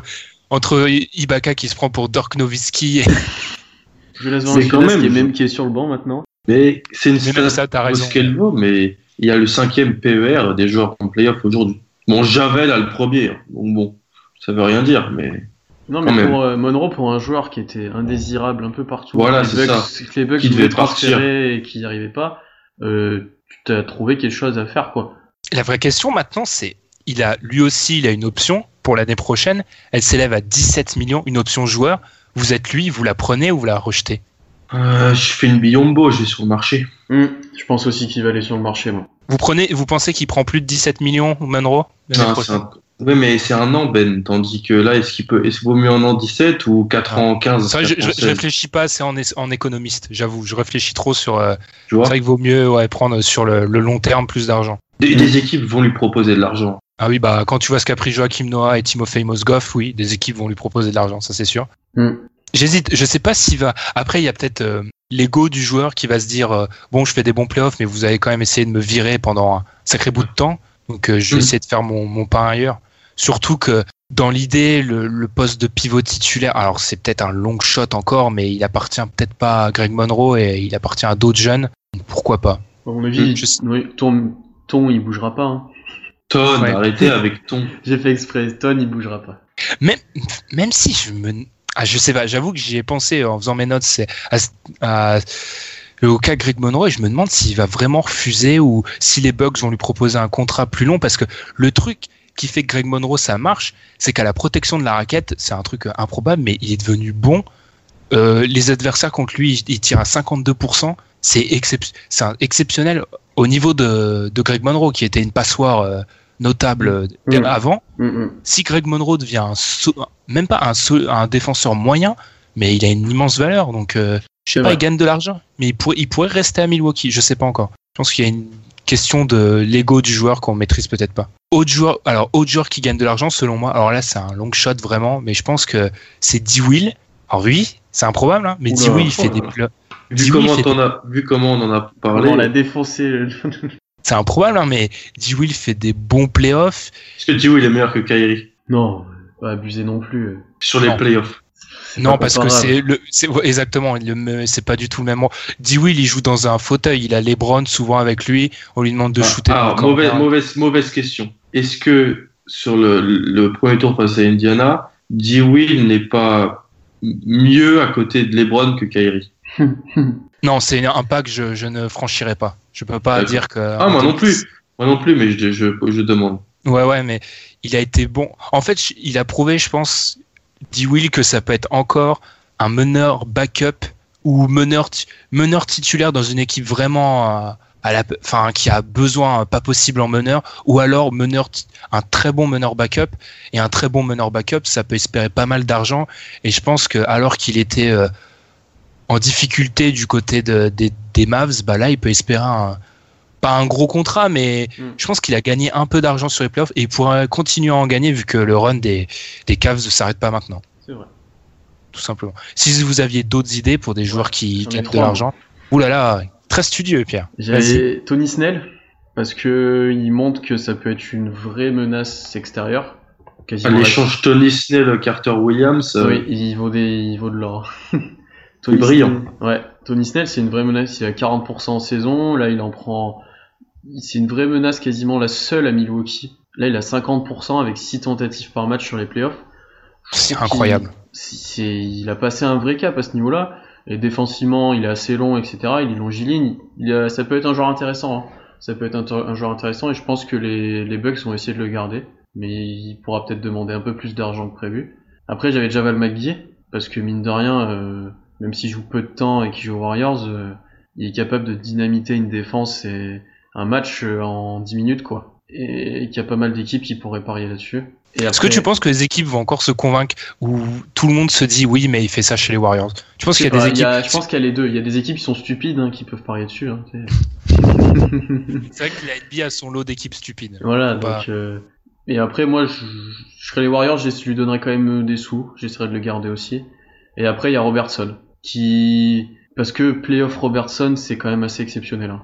Euh, même si son aspect offensif et au lancer franc, encadré. même si l'acadré quoi, est, est embêtant, euh, le travail qu'il fait sur Harden, euh, il se le tape, tr- il se le tape 37, 37 minutes, hein, et le travail qu'il fait dessus, et puis même là, offensivement, il est capable d'apporter un peu plus. Sur- il est capable de mettre des tirs sur les playoffs, ce qui est, c'est assez énorme. il a un bon pourcentage, il a un meilleur pourcentage à 3 points qu'au lancer franc. Donc déjà, moi je trouve ça Pas assez dur d'un côté. Mais c'est un élite, c'est un élite défenseur. Franchement, quand tu vois ce qu'il fait, c'est un élite défenseur. Il est vraiment bon. Et Oklahoma va devoir sortir chéquier, quoi. Ça me fait peur. Ah, tu pourras t'aligner, mais Euh, la question c'est alors euh, c'est toujours dur de prendre on on peut pas difficile de prendre le pouls des équipes NBA, mais tu penses pas qu'il avait déjà une bonne cote André Si. Bien sûr. Mais là, il en prend. Je pense qu'il la booste encore plus. Ah, je pense qu'il la booste. Parce que tu vois, il la booste presque. Parce qu'en playoff, il devient à chaque fois meilleur. Playoff Dre, c'est devenu vraiment quelque chose. Et là, il a défendu sur Harden une série entière, quoi. Et hier, euh, il shut down Harden quasiment, quoi. Harden, il fait un match de merde. Bon, pas, pas que pour Robertson, mais il participe. Il shut aussi. down tout seul des fois en playoff. Oui, Harden. C'est un espèce de Il- pouvoir. Hier, il y a un euh, peu de ça. Hier, il y a un peu de ça. Mais franchement, si il développe un tir, je dis même pas un bon tir, un tir correct, rien qu'au lancer franc, ça pourra devenir un très bon joueur, quoi. Tu te rends compte que sur ces playoffs, André Robertson dans les tirs grands ouverts, tu vois, quand t'as pas un défenseur à, Mm, à moins d'un mètre 80, Mm. il est à 50% au tir. mm. Et il prend que des tirs en tout vert à 3 points, de toute façon. Ouais, ouais, bah, franchement, bon, il faudrait peut-être temps de travailler sur les lancers francs, hein, et c'est un fan de Dwight Howard qui le dit, donc on voit euh, la situation assez catastrophique. ouais. parce qu'il est de moins en moins bon au lancer, c'est ce que je vous ai dit tout à l'heure. Sa saison rookie, il a 70%, les saisons d'avant, il a 60%, et là, il est, euh, il arrive pas à mettre un lancer, quoi. Et après, là où il a vraiment progressé, par contre, c'est sur les coupes, les backdoors, etc. Bon, après, c'est Harden qui défend, donc il le défonce là-dessus, mais même en saison, il, est- il avait euh, vraiment progressé là-dessus, sur les courses sans ballon, quoi. D'accord. pas d'autres, pas d'autres. Mais je suis d'accord, mais je me dis, est-ce que, est-ce que les équipes avaient pas déjà vu ça de Robertson? Ah il oui, est meilleur, mais je me demande si. Mais là, t'as un Après, plus gros. une La plus scène est plus grande. sur- voilà, Ouais. c'est ça. Tu défends un, un top 2, top 3 MVP sur une série où t'arrives à faire des gros trucs sur lui, c'est quand même, tu vois, c'est une. Ouais, ça, je, je comprends. ouais. C'est, Mm. Ça, se comprend, mais en fait, c'est peut-être moi qui est trop fan de Robertson à la base, et mais je, comprends ce que tu veux dire. Mais moi, pour moi, il avait déjà une grosse, euh, une grosse valeur auprès des GM. Aucun, aucun autre nom à rajouter. euh, Monsieur Alan, non, rien qui ne, rien de marquant. Non. Greg Monroe était déjà assez. Greg Monroe, euh, déjà pour moi, c'est assez bien. Puis c'est déjà assez atypique, je pense. Ouais. Puis c'est. Milwaukee. C'est Milwaukee. C'est bah, c'est plus facile, on l'a fait observer, c'est plus facile de trouver des mecs qui en perdent que des joueurs qui en gagnent Ah. vraiment parce que en playoff, ceux qui se montrent à leur avantage, c'est souvent les stars et les stars, elles sont déjà souvent la plupart du temps bien payées. C'est ça. C'est pour ça qu'on a on a dû aller chercher, même si euh, on aime bien, j'aime bien D Will. Quand je me suis dit j'ai dû aller chercher D Will, je me dis quand même que c'est les fonds de tiroir qu'on a allé chercher. Sans être méchant avec euh, la, la star qui a été D Will en 2011, euh, l'année préférée d'Alan ici présent. Du coup, nous, on va, on va conclure cette seconde partie. Après la pause, on va finir par nos quatre dernières questions. Et une première question, on va s'attaquer aux coachs. Quels coachs, après 10 jours, sont sur un siège éjectable? We chefing. Who you think you impress? We dressing up. Uh, stick your chest out, you get your breast cut. Uh, get off my left nut, I pull a seven up. Y'all ain't said much, my young niggas headhunt.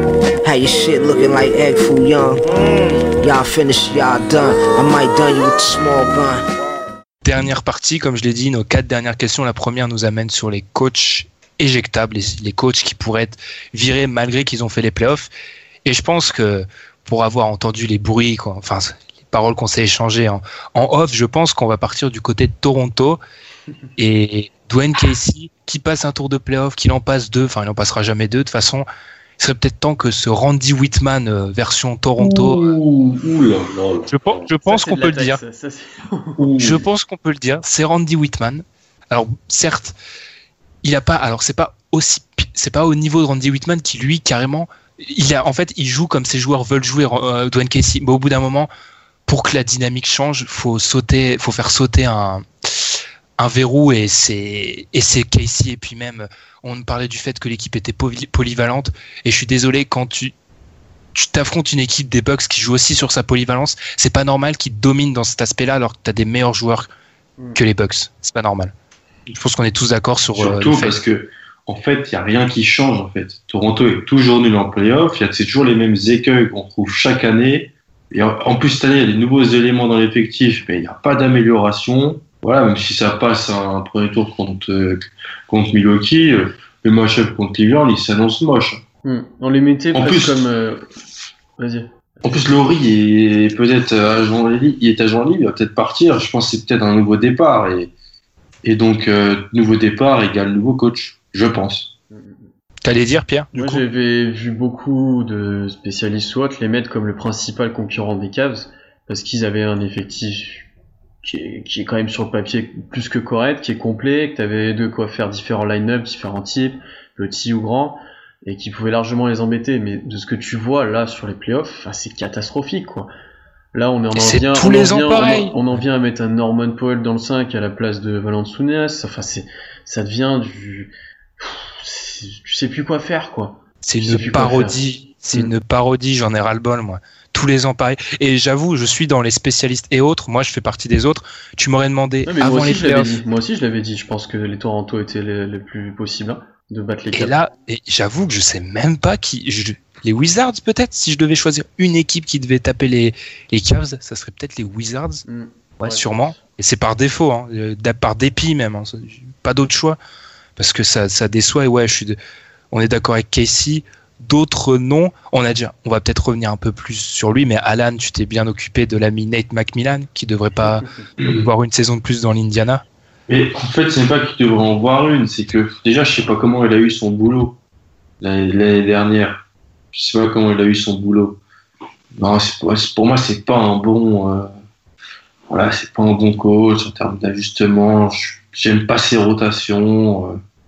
Ah non, mais les ajustements, c'était, c'était comique. Quand les, Les Cavs jouent tout le match 1 avec le pick and roll. Euh, et c'est- et c'est Tig sur les Browns. tic sur les Browns, tu te dis, bon, match 2, tu as eu deux jours pour travailler la vidéo. C'est l'action qu'ils ont joué bien dix fois. Qu'est-ce que tu fais? Tu la, tu la défends bien. Genre, au bout de, allez, 1 minute 30, ils balancent le pic et c'est Tic qui se retrouve sur les Browns. Non, mais c'est inadmissible à ce niveau-là. Et ils l'ont fait pendant deux matchs. Maintenant, niveau aj- ajustement, il n'y a rien eu. Niveau rotation, Rotation. tu te retrouves avec du Stephenson en fin de match en backup meneur avec du tic sur le banc alors que tu mets pas un panier. Avec Montaïs à Avec côté. Montaïdis, ouais, c'était, c'était, euh, Dans la mi-temps où, la mi-temps de, de feu des Cavs où ils remontent, moi, je, je vais pas jouer la Madame Irma, mais quand l'écart commence à, à descendre, à fondre dangereusement, et que Nate McMillan a la bonne idée de faire rentrer Lance Stephenson, j'ai tweeté direct, j'ai mis, tu fais rentrer Lance Stephenson dans un match où ton écart fond, ça quand même, ça a pas l'air d'être une idée si géniale que ça. Enfin, c'était sûr. C'est incroyable que Jeff Teague ne voit presque pas le terrain sur la deuxième mi-temps. Mais c'est, mais c'est, mais c'est une parodie. Quand tu te dis que, à un moment, et je, je pense que sans être égocentrique, je, peux- je me suis dit à un moment, sans avoir de l'ego, j'aurais mieux coaché que ce mec-là.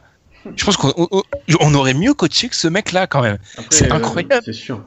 C'est Arthur, l'a dit, Arthur l'a dit dans la conversation, le, notre rédacteur fan des, des Pacers. Stephenson, il est bon en apport sur la première mi-temps, il est bon pour apporter, mais sur une deuxième mi-temps où il faut marquer les paniers, que ça, ça devient un couteau et que il faut être sérieux, faut pas faire n'importe quoi.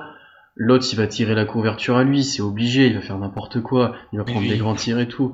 Tu peux pas le tenter à ce moment-là. Tu Mais peux pas le quand- tenter. quand les Cavs, les Browns défendent volontairement en free safety à la, à la football américain pour que Stevenson prenne les tirs à trois points et que Mm. qu'est-ce qu'il fait Stevenson? Il Comme est- un poisson rouge, il les prend, il les rate et puis voilà, de l'autre côté ça part en contre-attaque, boum, les Browns décalent un Kyle Corver, un Channing Frye ou un Deron Williams, ça marque à trois points et ton écart fond. Mais c'est incroyable des telles erreurs de coaching. euh, pff. Et le pire c'est que je pense qu'il va rester moi parce que Mm. des coachs qui Mm, sont virés au bout d'un an, euh, c'est pas monnaie courante NBA. hein. Quand tu vois Mm. les ajustements qu'il est pas capable de faire et quand tu regardes à l'ouest euh, les, les match-up qui comment ils se tirent la bourre les coachs à grands coups de line-up qui changent enfin c'est je sais pas tu regardes un Donovan un Fisdal ou un machin c'est- c'est il y a des vraies choses mises en place quoi et lui il fait rien il regarde il regarde enfin c'est Bon. à, à sa décharge, il y avait alors, à sa décharge, il n'y avait pas vraiment de solution pour euh, Oh, taper fais, les Cavs. tu fais de la calebron Il n'y avait pas trop de solutions. mais, mais là, c'était choquant là, le pick and roll euh, qui amenait Tic sur les Browns quand tu te le prends tout un match. Tu reviens deux jours après dans la salle des Cavs et que les Cavs te t'atomisent avec la même action, mais c'est une, c'est une comédie, c'est pas possible. Mm. Et enfin, le dernier nom, je sais. Alors, Pierre, tu as dit en off, il devrait. On dit souvent en off. Hein, bientôt, il faudrait enregistrer nos off, je pense. et Les, les gens seraient contents. Tu as dit en fait un qui devrait être en danger, c'est Doc Rivers, sauf qu'il le sera pas. bah oui c'est le boss enfin, C'est le meilleur ami de CBSU. c'est c'est le GM hein, mais il est GM en même temps non? Enfin c'est Oui, oui, oui, c'est il a, il a les pleins pour. Voilà, donc tu peux. Puis c'est Doc Rivers, il a un passé, il a voilà.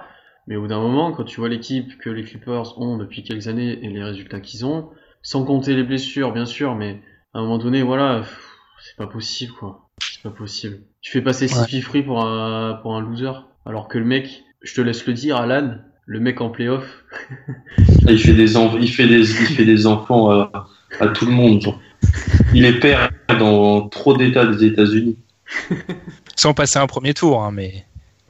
Non, je suis de mes 10 ans alors que je défends toujours Chris Paul, hein, mais ouais, Doc Rivers. euh, Le problème, c'est comme tu l'as dit, il a les pleins pouvoirs, et puis surtout, je pense pas qu'il se fera virer, petite nuance, il va pas se faire virer, c'est lui qui va décider de partir. c'est encore pire. C'est-à-dire que le mec te respecte même pas, tu te laisses même pas te virer, enfin tu vois, c'est.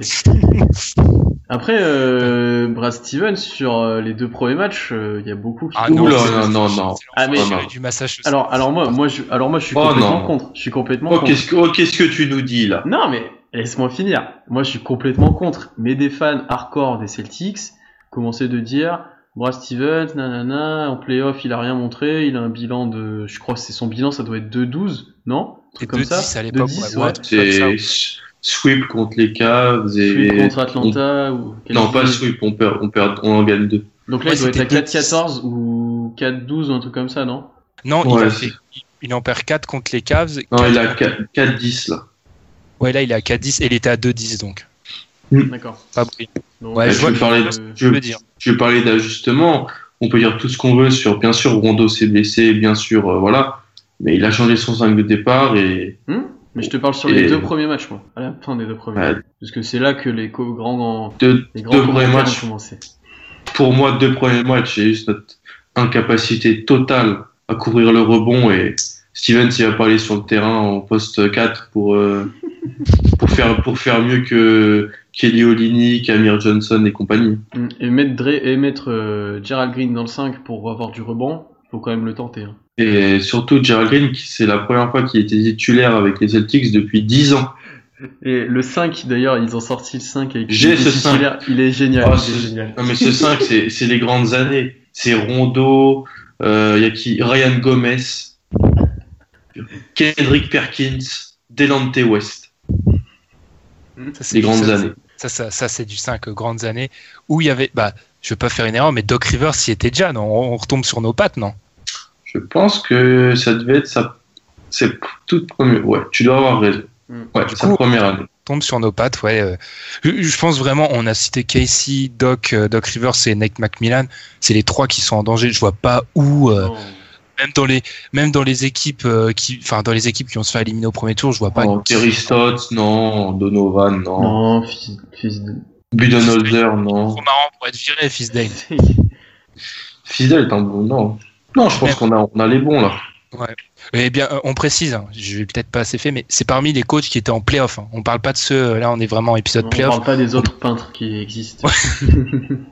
On parle pas d'Earl Watson, hein, par exemple. ton, Non. ton grand ami. mon, gr- mon grand ami Earl Watson. Du coup, vu qu'on a beaucoup parlé de, de Doc, on va peut-être parler des Clippers. Les Clippers, c'est une autre de, notre- de nos questions. Que faire après la blessure de Blake Griffin? Blake Griffin ne sera pas là pour les playoffs. On a déjà dit parmi les joueurs qui perdent de l'argent. Que faire les... Parce que là, on, a- on avait dit, euh, c'était un peu un des avantages et un des rares, enfin des rares avantages, ils en avaient, mais c'était vraiment un des avantages premiers des, des Clippers, c'est qu'ils pouvaient dominer sur deux postes de façon assez euh, outre, ouais, outrageusement Mm. avec Griffin et Paul. Maintenant, il y a Griffin en moins, ça devient une habitude. Que faire? On va prendre Bah. l'habit de coach. Alan, qu'est-ce que tu fais si t'es Doc Rivers? Deux choses. Je continue ce qui s'est passé dans le, quatrième quart du match 3. Pick and roll, Chris Paul, Dédé Jordan, et si puis tu t'occupes du reste. Très très haut le pick and roll par contre, c'est une des adaptations qu'il a, Ouais, qu'il a montré, Il le fait très haut. pour écarter les, le- les grands euh, du tas. Mm. Et voilà, donc euh, Chris Paul, tu t'occupes de tout.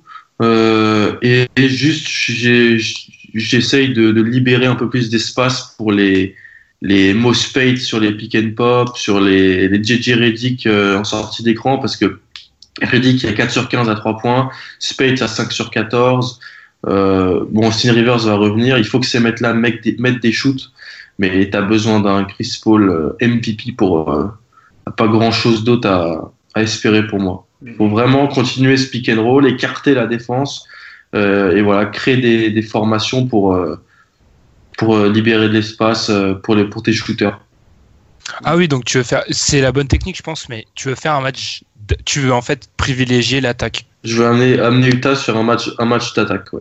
ce qui est, ce qui est la bonne technique, je pense. On est tous d'accord, Pierre, c'est ce qu'il faut faire. Oui, moi, je- de toute façon, t'as trois choix. Et c'est soit tu vas petit, donc euh, tu mets, tu mets Chris Paul, tu mets Reddick, tu mets Crawford ou Rivers, et tu mets Mba Mouté en 4 et DeAndre Jordan en 5. Ce qui pour moi est la meilleure solution. Soit t'essayes de mettre un 3-4 type Paul Pierce, Wes Johnson, ou de ressortir un Brandon- plus possible. ou de ressortir un Brandon Bass de je sais pas d'où, mais c'est c'est compliqué. Ah, Brandon Bass pourrait avoir des minutes. Brandon hein, Bass pourrait- mais On je précise en avoir. qu'on en- Hier, hier, ce qui est étrange, c'est que il, il commence avec Mospade, donc je me, je me rappelle, je regarde le match, je me dis on va peut-être voir quoi, Brandon Bass. Mm. Je me dis il va pas mettre Bryce Johnson quand même. En fait, non, aucun de ces mecs-là n'a vu le terrain. C'est que Mba Mouté, c'est comme Pierre l'a dit, Mba Mouté a joué, euh, a, joué 4 pas mal de fois, euh, pas mal de temps, et Spade, si Spade se met dedans, là, là, là les, Clippers devraient être bien. Moi j'ai regardé, moi je suis plus d'avis d'aller petit, donc j'ai regardé un peu les line-ups, et il y en a un cette année que les Clippers ont utilisé, c'est Chris Paul, Gigi Reddick, Austin Rivers, Mbaye Mouté et DeAndre Jordan. Ils ont fait 81 minutes euh, ensemble déjà, donc ils l'ont déjà utilisé. Et euh, c'est plutôt efficace, quoi. C'est plutôt efficace. Donc euh, c'est plus 15 en points, enfin voilà, donc euh, tu, tu, peux le tenter. Moi je le tente. Et par contre, j'ai regardé quand DeAndre Jordan et Mo Space sont sur le terrain ensemble, sur la série de playoffs, bon c'est que 22 minutes pour l'instant, mais t'as un net rating de moins 3 et un offensive rating de 96.2. Donc c'est moyen moyen, surtout pour un match d'attaque. Surtout si c'est un match d'attaque, ouais. Après Space voilà, il se met dedans, c'est pas pareil. Puis défensivement, euh, vu que Snyder joue avec Gobert et Joe ou alors euh, Favors et Johnson, il ne joue jamais avec deux mm. grands, euh, mm, deux forts intérieurs euh, dans la raquette. Bon, Défensivement, l'absence de Griffin se fait moins ressentir. Space, tu peux le faire défendre sur Boris Dio, je pense. Ah oui, oui, oui. oui. Je vous, je vous, trouve un poil optimiste sur Austin Rivers, qui a pas vu le terrain depuis un mois. Là, enfin, ouais. sur, sur là, un match de playoff. C'est une, une, bouteille d'eau dans, une bouteille d'eau dans le désert là, ouais. nous apporte. Il peut pas ah, être pire que ceux, les autres, quoi. Je sais. Après, euh, il a Austin Rivers bizarrement en playoff euh, souvent. Toujours, le, il va y avoir le match Austin Rivers. C'est ça, ouais. Mais j'ai peur que ça soit court face à une équipe qui met de l'intensité physique. Après, je suis pour tout ce que vous avez dit. Je suis d'accord. Par contre, Mo Spates, euh, ouais, enfin. Le problème de Mo Spates, c'est que c'est un aspirateur à ballon, mais pas dans le sens rebond, mais dans le sens il, il accapare le ballon et pas toujours ah, pour dans le bon sens du terme, surtout quand tu as Chris Paul sur le terrain. Je préfère le donner à Chris Paul qu'à Mo Spates. Je pense que, que, je suis dans le vrai. Est-ce que tu as raison, mais est-ce que tu préfères Mba Mouté en 4, Brandon Bass? Je préfère Mba Mouté parce que je me dis que 4 côté Utah, c'est Favors qui clairement devrait pas jouer. Je pense qu'il le force. On voit clairement le mec, il est pas il est pas à fond, il, a, il s'est battu avec les blessures toute si la Gobert saison. revient, il pourra peut-être se reposer un peu plus. Ouais, il, a été, donc... il a été bon hier soir. Dans le match 3, abominable. Mais. Tu vois qu'il est diminué physiquement. Donc, tu peux faire jouer Mba Mouté et ouais, amener ça vers un match d'attaque. Alors, et en 3, tu mets qui du coup? Tu mets Crawford? Pour moi, en fait, le problème de Jamal Crawford, c'est que son inconstance, c'est un, un casse-tête, je trouve, à, à mettre Jamal Crawford parce que si il, dans un bon jour, c'est une arme létale, c'est-à-dire si je le mets dans mon 5, le bon jour, j'ai gagné le match, je pense. Mais alors si c'est le mauvais jour, il me tue mon 5 de départ. Faudrait limite le faire jouer une minute, voir si c'est un bon ou un mauvais jour et le mettre sur le banc après. Tu mais fais prendre les trois premiers tirs, tu vois vite. Hein. Oui, voilà, c'est parce que c'est c'est une trop c'est une... il a trop de puissance de feu Jamal mais le problème c'est que c'est un match sur 8 en playoff Jamal Crawford donc euh, est-ce qu'on peut est-ce qu'on peut s'en satisfaire? Je sais pas mais j'ai du mal à trouver des solutions. C'est là où on vient le problème du banc euh, très faible des, des, Clippers. Quand on regarde les, les cinq qui ont les plus joué euh, dans, dans ces playoffs, alors maintenant qu'on sait que le pauvre Griffin ne sera pas là, alors certes ce 5 a joué que 12 minutes, mais ce qui peut paraître incroyable, c'est qu'un des cinq les plus efficaces a Paul Pierce en son sein quand même. C'est assez incroyable. Le 5, Chris Paul, Paul Pierce, Jamal Crawford, Luke Mbamute, DeAndre, DeAndre Jordan, il a un net rating de plus 13. Alors c'est sur 12 minutes, ça veut pratiquement rien dire, mais ça veut dire c'est quand même intéressant. Et ce qui, est un, bien, enfin bien, ou je sais pas si c'est bien, mais que c'est un 5 qui a un pace de 83. C'est-à-dire que c'est un 5 qui prend à revers ce qu'on dit et qui joue lentement et qui se dit, ok, sur attaque de demi-terrain, j'ai Chris Paul, j'ai des shooters, j'ai dit André Jordan, euh, le rollman, je peux faire des trucs à Utah de marquer sur demi-terrain. Et je commence à me dire que c'est est-ce que c'est pas est-ce qu'on on, on voit pas le problème à l'envers? Est-ce qu'avec les Clippers âgés et tout, c'est une si bonne idée que ça que de les amener vers un match d'attaque? Sur demi-terrain Chris Paul pour peu que JJ Redick retrouve un peu la mire, est-ce que t'as pas intérêt à ralentir le jeu au maximum? Et c'est difficile hein, mais ça dépend qui tu mets dans le 5 et qui tu mets sur le terrain aussi, quoi. Si tu veux mettre euh, du Crawford, du, c'est les Clippers. Vu, ouais. vu euh, l'absence de Griffin, tu auras forcément deux mauvais défenseurs sur le terrain à chaque moment. Et puis t'en demandes quand même aussi beaucoup à, à Chris Paul et à Dédé. Hein. Enfin, c'est normal, mais là ça devient tout le match, faut qu'il porte vraiment quoi. C'est ce que j'ai dit au début. Tu fais ce que tu peux, mais tu as besoin que, que Chris Paul il soit monumental. Et ce qu'il fait souvent en playoff, donc euh, ça. Mm. Mais ouais, ouais, c'est bien c'est difficile pour eux. Mais je pense que, alors, je parais peut-être pour un illuminé, mais c'est peut-être, je me jette peut-être dans la gueule du loup, mais je serais tenté de ralentir le, le, le, le tempo au maximum et parce que sur attaque vraiment placée, placée, le Jazz ils ont alors ils ont certes un jeu de passe, mais on sait qu'en playoff c'est du 1 contre 1. Et à part ISO Joe et Gordon Hayward dans les bons jours, c'est-à-dire pas en seconde mi-temps, ils ont qui pour vraiment te battre? Alors ils ont plus de puissance de feu et collectivement ils sont meilleurs, c'est sûr. Mais Chris, le meilleur joueur de la série, ça reste toujours Chris Paul et par une là c'est même plus euh, largement, c'est il y a un monde, ça se tente. C'est compliqué. hein. Tu vas avoir le problème de Gobert qui revient et qui va changer la donne aussi. Tu pourras forcément, tu seras peut-être un peu moins efficace sur les pick and roll, tu pourras peut-être un peu moins avoir de drive, etc. hein. Il va quand même aussi changer cette face-là, Gobert. Et si tu ralentis, sais pas, t'as deux, t'as deux façons de voir les choses. Hein. C'est les deux peuvent se tenter. Hein. Donc euh, C'est ça qui me fait peur, c'est que ralentir. Ou alors tu ralentis avec Chris Paul et des shooters en fait. Tu mets DeAndre Jordan qui fait la tour de contrôle et quatre shooters autour. Et Mm. si tu joues souvent le pick and roll, t'obli- t'obliges Gobert parce que la technique du drive, on l'a- euh, la technique du jazz, je vais mettre les mots dans l'ordre, on l'a déjà dit, c'est de stopper le drive. Mm. Bah si t'obliges Gobert à sortir de la raquette, à, tu le fais euh, jouer sur les externes, bah t'as gagné. Complètement. Ou alors tu fais Et vraiment petit sans DD. Mais alors là, euh, Ouais. en défense, faut y aller après par contre. hein. Vous vous rendez compte qu'on a plus réfléchi à Doc Rivers euh, que Doc Rivers sur sa technique? Je pense vrai. que Doc, il a fait Austin, bon bah tu startes et puis voilà. T'es fils de... Ah oui, d'accord. Bah je crois que tu peux starter.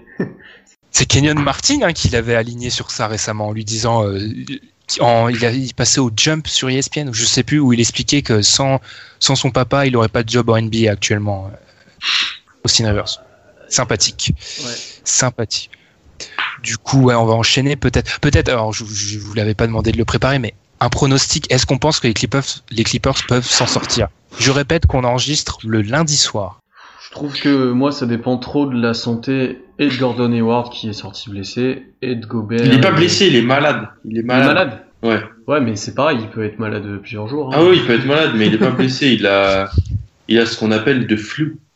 Moi, je te... D'accord, on- Vous, tr- vous chercherez sur internet, euh, c'est quoi exactement Je vais, on va pas traduire.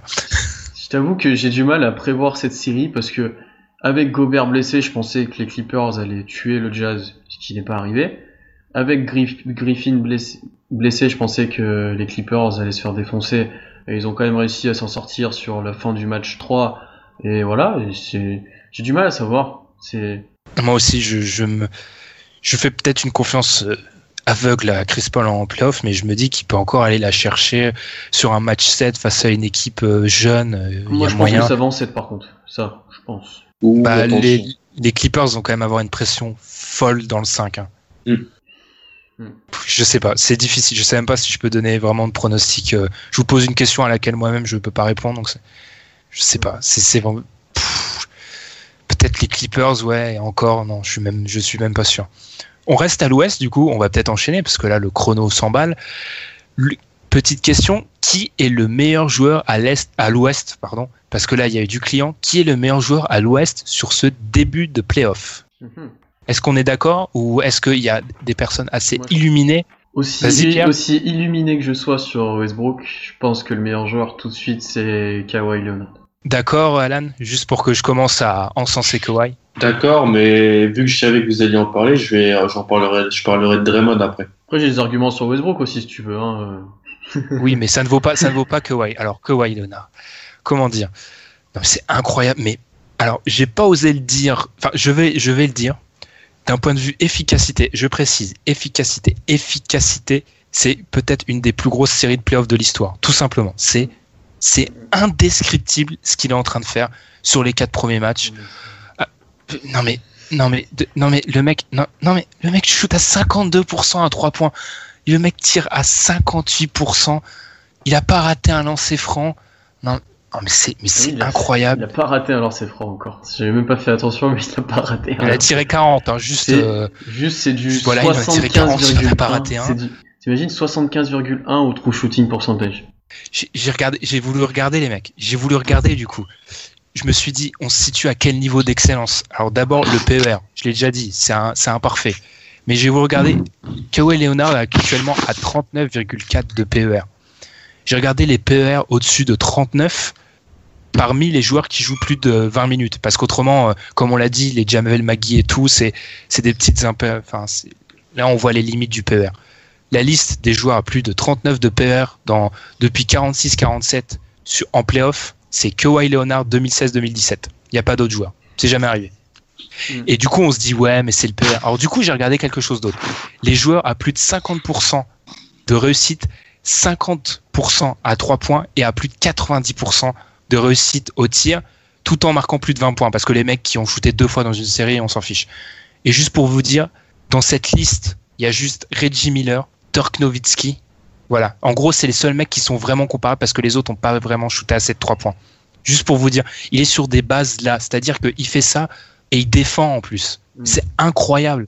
Et juste pour vous dire, tous ces joueurs-là, ils n'ont pas tenu plus d'une série. hein. Si Kawhi arrivera, à- si Kawhi arrive à tenir ce, ce rythme-là plus d'une série, c'est du jamais vu. Bon, c'est incroyable, j'en perds mes mots. Il, détruit le match-up en face sur Memphis. hein. C'est ce qu'ils veulent l'Ebda. C'est sur les autres tours, ça aidera pas, mais là contre Memphis, au poste 3, euh, ils ont pas grand monde à lui mettre dessus. hein. Ah, Ça, ouais, ouais, ça c'est sûr, mais Donc ça l'aide aussi. Après, il est en train complètement de surpasser le système Spurs. D'une part parce qu'il est, par exemple sur les playoffs, il a 33% d'usage pourcentage. Donc qui arrive jamais chez les Spurs. qui arrive jamais chez les Spurs quoi. Et puis mine de rien, les Spurs sont à 2-2 et il fait des playoffs comme ça. Donc c'est bien que le collectif Spurs n'est plus aussi fort qu'avant, mais que t'as bien Oh, un merci, joueur aussi, mais que t'as un joueur aussi haut, tu vois. Non mais je le dis parce que sur les saisons d'avant, tu Mais c'était arrivé quand même. Parker, il avait eu des gros usages hein, des fois dans les premiers tours de vrai. playoff. Ouais, Parker a eu des gros usages sur les playoffs quand il était vraiment bon. Si, ils avaient ressorti, ouais. Mais Non mais continue Pierre sur l'idée que les Spurs ont ah mais pas. non, mais moi je le dis depuis un moment. Enfin, à un moment donné. On le euh, dit tous depuis un moment, mais je- je- je- je- j'adore l'entendre quand même. Parce que les, les- quand- apparemment quand ça, ne sort pas des, de, de lieutenant, nos podcasts que les Spurs sont le, en dehors de Kawhi, c'est complètement survendu. C'est Kawhi qui, en réalité, tient l'équipe plus qu'autre chose. Ah bah son lieutenant c'est Tony Parker pour l'instant. En 2017. En 2017. Tu sais, Tony Parker, même les commentateurs américains, quand Parker met euh, 10 points d'affilée, ce qui est arrivé là, ils disent c'est vintage Tony Parker. Donc ça veut dire qu'il il est même plus. euh, Enfin, tu vois, c'est même plus du Parker actuel quoi. Donc euh, voilà, de toute façon, ils sont à 2-2 hein. Eh, ouais, bah oui, bah oui. Moi qui les avais donnés en sweep. euh, quand on regarde rien que niveau temps de possession, Kawhi a la balle presque 5 minutes par match. Tony aussi, il a presque 5 minutes par match. C'est-à-dire que deux joueurs qui ont la balle 10 minutes par match chez les, les Spurs, ça n'existe pas normalement. Mm. D'ailleurs, ce qui est incroyable, c'est que. enfin, Mais c'est n'importe quoi là. Je- J'en perds mon latin, ça n'existe pas cette stat. À chaque touche de balle, à chaque touche de balle, hein, Kawhi Leonard, ça rapporte 0,5 points. Chaque touche de balle, hein, 0,5 points. Ça n'existe pas, ça. Le mec, il touche la balle, 0, non, mais c'est une moyenne, mais c'est, incroyable comme moyenne. Des mecs comme quoi, Harden ou Westbrook, ils sont à 0.2, 0.3. Lui, c'est 0.5. Non, mais c'est, oh là là. C'est incroyable. Ah, je suis trop, mais c'est exceptionnel, ça. Entre, entre lui et LeBron de l'autre côté, c'est incroyable. Et sans parler de, je vais te laisser enchaîner, Alan, mais les mentions, mais c'est, oh là là, c'est génial. Difficile de passer après ça quand même. Vive les années 2010. Donc de, moi, Draymond Green. Ah oui. Parce, parce que Draymond Green, ligne de stats. 11 points, 11 rebonds, 9 passes, 5 contre, 2 interceptions. De moyenne. Franchement, bon, bien sûr Kawhi est meilleur, bien sûr. On parle de Westbrook, de Chris Paul, de Darden, mais Ah, Euh, personne parlera d'Arden, hein, je te rassure. non, mais les gens parlent d'Arden. Nous, on n'en parle pas, mais les gens parlent d'Arden. Il fait du 18 sur 18 au lancer franc. T'as l'impression qu'il fait un méga match, mais il est à, il est à 4 sur 15 en fait. Oui, parce Mais, qu'il euh, jette ses bras sur les 3 points, c'est juste ça. Non, mais si tu parles de Draymond, énorme influence des deux côtés du terrain. Quand même deux matchs sans KD. Hein. Personne n'a vu que KD était pas là. hein. C'est le leader vocal. euh, Non, il est énorme. Et voilà, donc même si Kawhi et tout, fallait que je fasse mention du Gugus euh, de la baie. D'ailleurs, et c'est pas que sans KD d'ailleurs qu'ils ont gagné. Ils ont gagné sans KD, sans Barnes et sans Livingston un match là. Et personne a relevé quoi. Mais bon. Mais c'est incroyable. Mais est-ce qu'on est-ce qu'on est est-ce qu'on peut lancer le brevet sur Playoff Draymond? Parce que j'ai l'impression qu'il est encore plus fort en Playoff lui. Déjà, le match, match 7 de l'année dernière, il nous avait fait un match. Playoff, playoff Draymond, ouais. Parce que ou la série contre bah, contre les, les mêmes Trailblazers l'année dernière où Curry est pas là, mais il est incroyable. On va on va peut-être lancer le Playoff Draymond. Je, je, je, je me tâte. Je, je, Ah. Ouais, j'analyserai les stats avancées et je, je donnerai mon brevet à Playoff Draymond peut-être. Du coup, Pierre, tu allais parler, forcément, il est obligé de nous parler de Westbrook. Hein, forcément, c'est dans le contrat. C'est dans le contrat. Je lui ai fait signer, le contrat qu'on lui a fait signer, obligation de mentionner Russell Westbrook. Non, mais de toute façon, Westbrook, tu- Oklahoma, on va mourir et vivre par Westbrook de toute façon. hein. Son, juste son usage sur les playoffs, il est à peu près de 50%. C'est génial. Mais après, le problème, c'est. Moi, juste en night rating, quand il est sur le terrain, on est à 2,1. Quand il est hors du terrain, donc quand on a du ces matchs Criston ou du, du, du Norris Cole, Norris Cole, voire, Alexa voire aucun des Brines. deux, voire aucun des deux, on est à moins 40. Oh là Oh purée, c'est génial. Tu, tu- C'est génial. Est-ce est-ce que Ça n'existe pas, ça. On est en moins 40 de night rating. Est-ce que tu comprends quand on voit Westbrook sortir les trois dernières minutes d'un quart-temps C'est pas bien. C'est pas bien.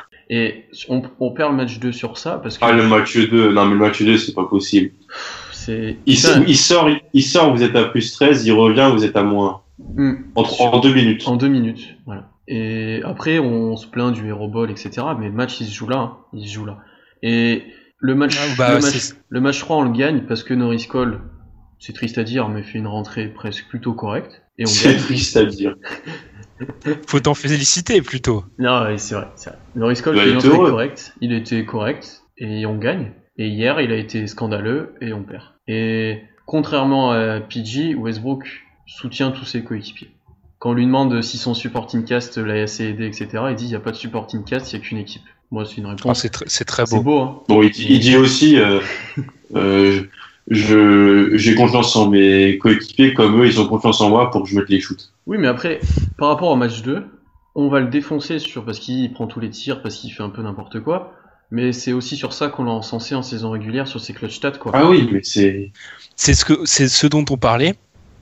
Votre si- alors votre, le style de jeu, le système mis en place pour les triple doubles de Westbrook, il a marché à ma grande surprise en saison régulière, mais en playoff, ça a aucun intérêt. tu vas pas changer, et puis, Ah, moi, C'est je te parle pas impossible du système changer. triple double, je te parle du tout Westbrook sur les clutch situations. en fait, c'est du, c'est du Allen Iverson nouveau, mais dans une conférence qui est meilleure que là où était Iverson quand il a été en finale NBA. Mm. Donc ça passe pas. Après, il fait quand même, même, même sans ça, il fait. Alors, il a des pourcentages. J'avais cité cette stat, le match où il tire 45, Il a, 46 fois. il a des pourcentages horribles. hein. C'est la deuxième, c'est le deuxième plus grand total depuis de l'histoire des playoffs derrière un match de Jordan. Mais Jordan, lui, sur ce match-là, il tire à 50%. Et d'ailleurs, quand, quand on, reti- quand on regarde, le mec d'ailleurs tire à 50% sur je sais pas combien de tirs, c'est n'importe quoi. D'ailleurs, quand on regarde ces cinq plus grands, enfin les cinq plus grandes performances entre guillemets grandes au nombre de tirs pris, comme par hasard, il y a plus de défaites que de victoires. Je pense que c'est un indicateur. Mm. Et autrement, il va quand même. Alors certes, ça va être peut-être dans une défaite, même probablement, mais il va réussir un exploit encore une fois, c'est qu'il va tourner un triple double de moyenne sur une série de playoffs, ce qui a été Mm. fait que deux fois dans l'histoire. Et alors certes, c'est encore euh, un exploit statistique et c'est un échec collectif, mais il est quand même, euh, pff, il aura quand même fait une saison euh, incroyable. Après, le, le collectif, on savait que Houston était meilleur qu'OKC et on n'est pas passé loin d'un 2-2. Vraiment. Je l'ai encore en Ah, travers de la un- gorge. À un joueur capable de mettre un lancer franc de Mm. d'un Ou à- 2-2. Ou à eu- Un aîné Hilario qui reste au Brésil, et puis c'était, ouais. bon. Ou un arbitrage sur Harden euh, qui arrête Ah. de jeter les bras. Et... Ah forcément. La rhétorique de l'arbitre qui arrive toujours un petit peu après la fin de match. Non, mais, non, non, mais concrètement, moi, je, je m'en plains pas de l'arbitrage parce que Westbrook les a aussi ses coups de sifflet. Non mais moi je m'en plains. Moi aussi je m'en plains parce que Jimmy Butler c'est pas possible. Mais ils le font tous maintenant, il faut faire une règle pour ça parce que. Non, mais fautes, sans c'est- des- c'est Et des voilà, fautes, messieurs, dames, vous avez l'illustration de pourquoi je déteste les fans en playoff. C'est que voilà, ça se plaint, ça fait que ça, ça se plaint. Non, mais Jimmy Butler il tire combien dans ses francs contre Boston Il y a Mais- 25 je crois. Mais euh, Kawhi, il en a, Kawhi, il a 40 lancers francs en 4 matchs. Il a un match, il en tire 18, je crois. Toutes les superstars sont sifflées. Hein. C'est pas, c'est pas juste Jimmy Butler, c'est pas juste James Harden. Tout le monde là. Est-ce qu'il faut s'en plaindre? Oui, peut-être, mais c'est bien facile de s'en plaindre maintenant, je trouve. Quand Non, même. mais moi, c'est pour ça que je te dis. Tu m'as joué le bec. Non, mais moi, c'est pour ça que je te dis, je sais que Westbrook les a ses coups de sifflet, mais je veux plus qu'ils y soient ces coups de sifflet. Où tu, euh, où tu fais juste un mouvement de bras sur le pic et tu jettes les bras, t'as trois lancers. Ça existe pas, ça. Ah, c'est, ridicule. Ouais, c'est ridicule. T'as ça, il, y a un point d'écart, il fait ça, il reste une minute. Le gars a même pas fait une action, en fait, il a même pas tiré, il a juste jeté les bras. Et moi, je trouve ça indécent pour le basket en lui-même, quoi. C'est, euh, enfin, voilà, c'est, c'est une règle qui, pour moi, il- ça devrait peut-être changer, parce que en- ils sont en train d'en abuser, d'en surabuser, mais c'est n'importe quoi, quoi. Et je dis pas ça parce qu'on a perdu sur ça hier, parce que Westbrook, il en a, il en a 10 aussi des comme ça, donc. euh. Surtout après, ce que je trouve vraiment dérangeant dans ça, et après c'est toujours le cas, hein, mais c'est que c'est souvent dans le, c'est à- souvent l'avantage des superstars, c'est-à-dire la même chose avec un joueur lambda, il l'aura jamais, mais jamais ça reviendra à l'esprit de la Car Oladipo, Oladipo, il l'a pas hier. Ah oui, Oladipo, il l'a pas, il, il met un 4 points. Il met 4, il met- Quand il, quand il, alors que Gordon il touche la main et c'est exactement pareil, il met son 3 points Oladipo, mais il y a, il y a faute et elle est pas sifflée. Mm. Parce que c'est Oladipo. Ouais, tout simplement. Autrement, euh, qui est le meilleur joueur à l'Ouest J'ai l'impression que ouais, Chris Paul fait encore des playoffs Chris incroyables. Paul, Chris, Chris Paul, Kawhi, Kawhi dans sa zone et en dessous Ouais. Chris Paul dans sa zone aussi parce que puis Draymond.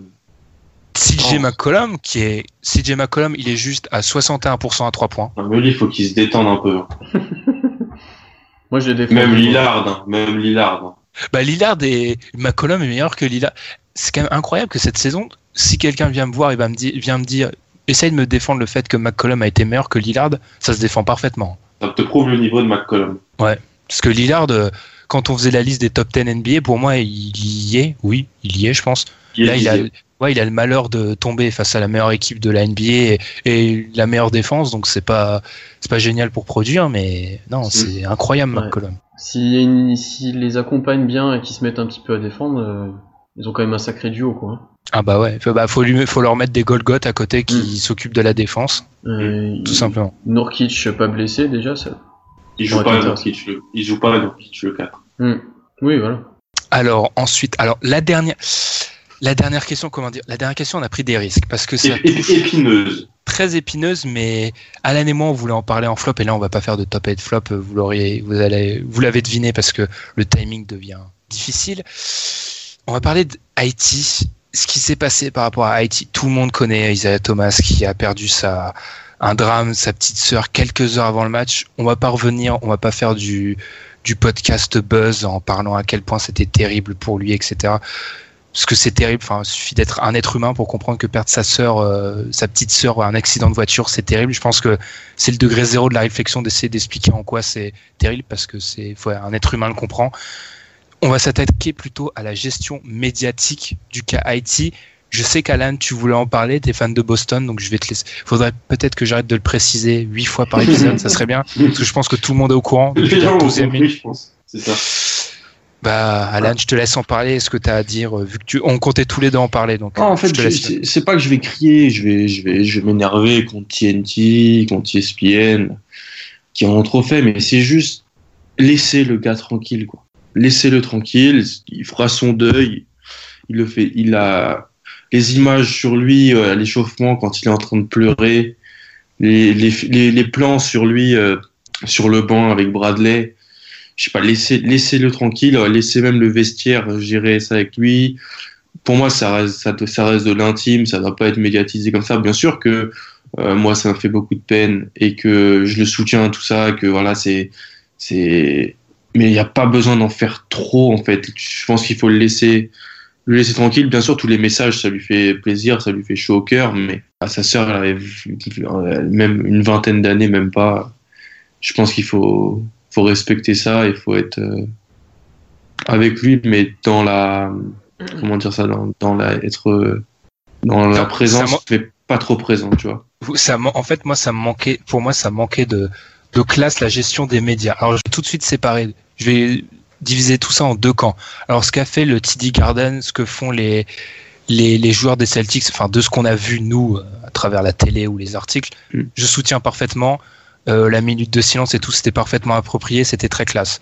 Ce que j'ai pas du tout apprécié, en revanche, c'est la gestion divertissement, je vais le dire comme ça, de TNT, à nous passer huit fois les, les images d'un mec qui pleure parce que sa petite sœur est morte. Mm. Je trouve ça très malsain. Très très malsain. C'est, il y a un article d'SB Nation qui a, respu- qui a expliqué ça très, enfin très clairement. Quand les joueurs perdent leurs euh, leurs proches, on essaye de faire ça, de monter ça comme un, une histoire, un moyen pour que le mec se dépasse et tout. très américain C'est très américain ça. Mais, mais laissez-le tranquille, le mec. Steven, s'il lui a donné le choix, il a voulu jouer au basket. Laissez-lui la chance de jouer au basket. Arrêtez d'en faire un show. Mais c'est inadmissible de lui passer huit fois j'ai pas compté, hein, je dis peut-être, je n'ai un nombre arbitraire, mais c'est passé plusieurs fois les images d'un mec qui pleure parce que sa petite sœur est, morte la veille. Mais c'est, mais c'est, mais on vit où là? Mais c'est n'importe quoi ça. Mais, mais c'est, mais c'est malsain à un point. Mais on comprend qu'il est.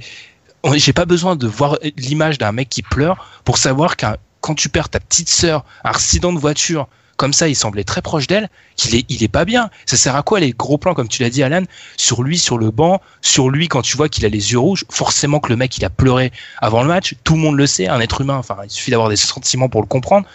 C'est quoi cette gestion euh, spectacle de la peine? Mais c'est, c'est, ça aurait été mon plus gros flop en 53 épisodes. Et pourtant que j'en ai eu. Hein. Mais alors celui-là, j'étais à deux doigts de prendre le micro, de sortir un podcast juste avec moi pour insulter les mecs de TNT. J'étais Charles Barkley. Charles Barkley. Et eh ben tu vois, non, justement, justement, je voulais en parler parce que Charles Barkley a dit un truc. Qui a été mal interprété. Ouais, c'est ça en fait. Il a dit ça, ça met mal à l'aise. Et en fait, ça a mal été interprété. Bien sûr, euh, Charles Barkley, euh, en répondant aux, critiques, il a, il a fait du Charles Barkley, c'est-à-dire qu'il s'est plus enfoncé que qu'il a, qui s'est remonté. Mais en fait, ça a mal interprété. Ce qu'il voulait dire, et je pense qu'il était, il avait la même idée que nous, c'est que on n'a pas besoin de voir ces images. On comprend. Mettez-les nous une fois ok, ça passe. Mais on n'a pas besoin de les voir huit fois parce qu'on comprend la peine du mec, tout simplement. C'est ah non, moi j'étais révolté de la gestion de TNT là. C'est je sais pas ce que tu veux ajouter, Pierre, mais je suis encore je suis encore énervé. Désolé, mais c'est malsain à un point. Je suis complètement d'accord avec vous. Ils en ont fait un, une pièce de théâtre, un événement marquant de la série presque. On aurait dit que c'était un facteur de la série. Et moi, je trouve ça aberrant. En fait, c'est très américain, c'est comme vous l'avez dit. Jordan avec son père, ça avait fait pareil. Enfin, c'est tout le temps comme ça, quoi. Et je trouve ça scandaleux, quoi. Et puis, pour avoir vu le match après, les, joueurs des Celtics, tout le TD Garden, ça a été top ce qu'ils ont fait avec lui, parce que d'un côté, ils l'ont soutenu quand il avait besoin, mais ils l'ont laissé tranquille, ils l'ont considéré comme, enfin, ils l'ont traité normalement quand il est aussi quand il avait besoin, et je pense c'est ce qu'il attendait, quoi. Alors que il a, il a été traité normalement, pas, pas du tout normalement par euh, la TNT, quoi. Et ça, c'est scandaleux, quoi. C'est scandaleux. Et fallait juste le laisser dans son coin, que c'était Isaiah Thomas, voilà, c'est tout, point. Il allait jouer le match, ben, on parle du match. Et puis, la différence, c'est, tu vois, la différence entre le TD Garden et le TNT, c'est que le TD Garden, c'est un message d'espoir, c'est-à-dire, ils applaudissent, genre, plutôt que, ah, c'est la peine d'un mec qui pleure. Non, c'est Haïti, il joue au basket, voilà, c'est cool, on, minute de silence pour sa sœur, et on se bat, et on, plutôt que de pleurer à ses côtés, on va se donner 15 fois plus parce que ce match-là, il a envie de le gagner, c'est un symbole pour lui. L'autre côté, TNT, c'est c'est nous montrer le mec qui pleure. Non, montrer un message d'espoir, c'est ça. C'est ce qu'a fait le TD Garden. Et c'est surtout que le TD, on le voit toute l'année, tandis que TNT, on les voit 4-5 fois. Il y a de ça aussi. On transfère Boston et que voilà. Voilà. c'est très triste. Mais Ouais, c'est ça en fait. J'ai l'impression que TNT a trouvé ça justifier de nous montrer huit fois l'image et de nous dire ah le mec est triste. Mais mais, je me répète mais, mais dans quel monde t'es pas triste que ta petite sœur euh, meurt la veille dans un accident de voiture? Faut enfin t'as un cœur tu comprends que c'est hyper triste. Montrez-nous l'image et on, est forcément on est hyper triste pour lui. Quand, j'ai appris la nouvelle c'était terrible. On a tous eu la même réaction. C'est terrible pour lui. Mais n'en faites pas un spectacle. N'en faites pas un spectacle tout simplement. Et on va on va finir l'épisode sur ça. Euh, on a bien fait de pas le commencer là-dessus parce que c'est une note triste pour mm. Haïti et on espère que même si bon euh, faut pas justement là aussi nous on fait ça on en fait une pièce de théâtre presque mais ça serait vraiment cool qu'il passe quoi parce que tu vois bien qu'il était il était pas il était pas en forme mais n'en faites pas un spectacle tout simplement laissez à sa famille à ses proches et à ses coéquipiers le soin de, de le réconforter mm.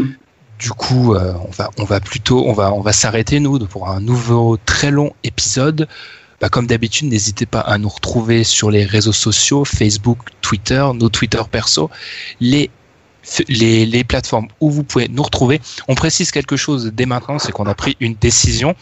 C'est alors c'est une décision, je sais pas si on peut appeler ça une décision.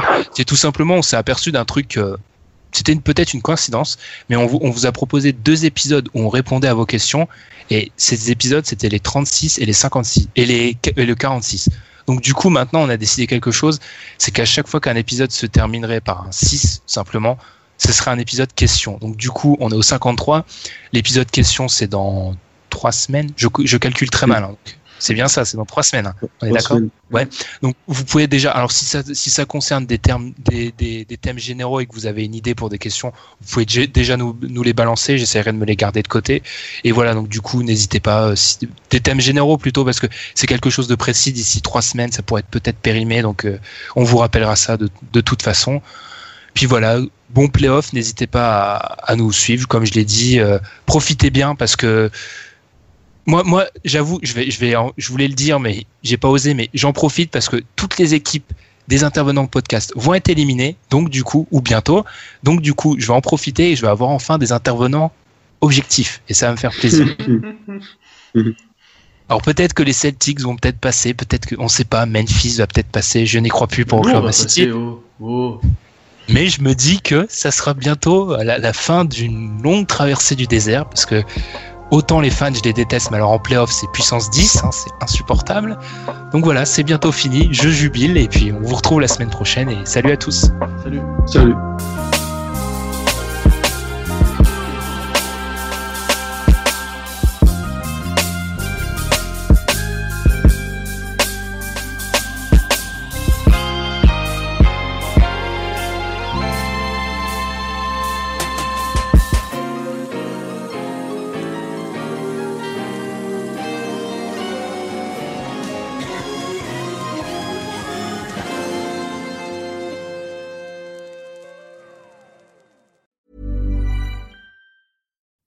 When you make decisions for your company, you look for the no brainers. And if you have a lot of mailing to do, stamps.com is the ultimate no brainer. It streamlines your processes to make your business more efficient, which makes you less busy.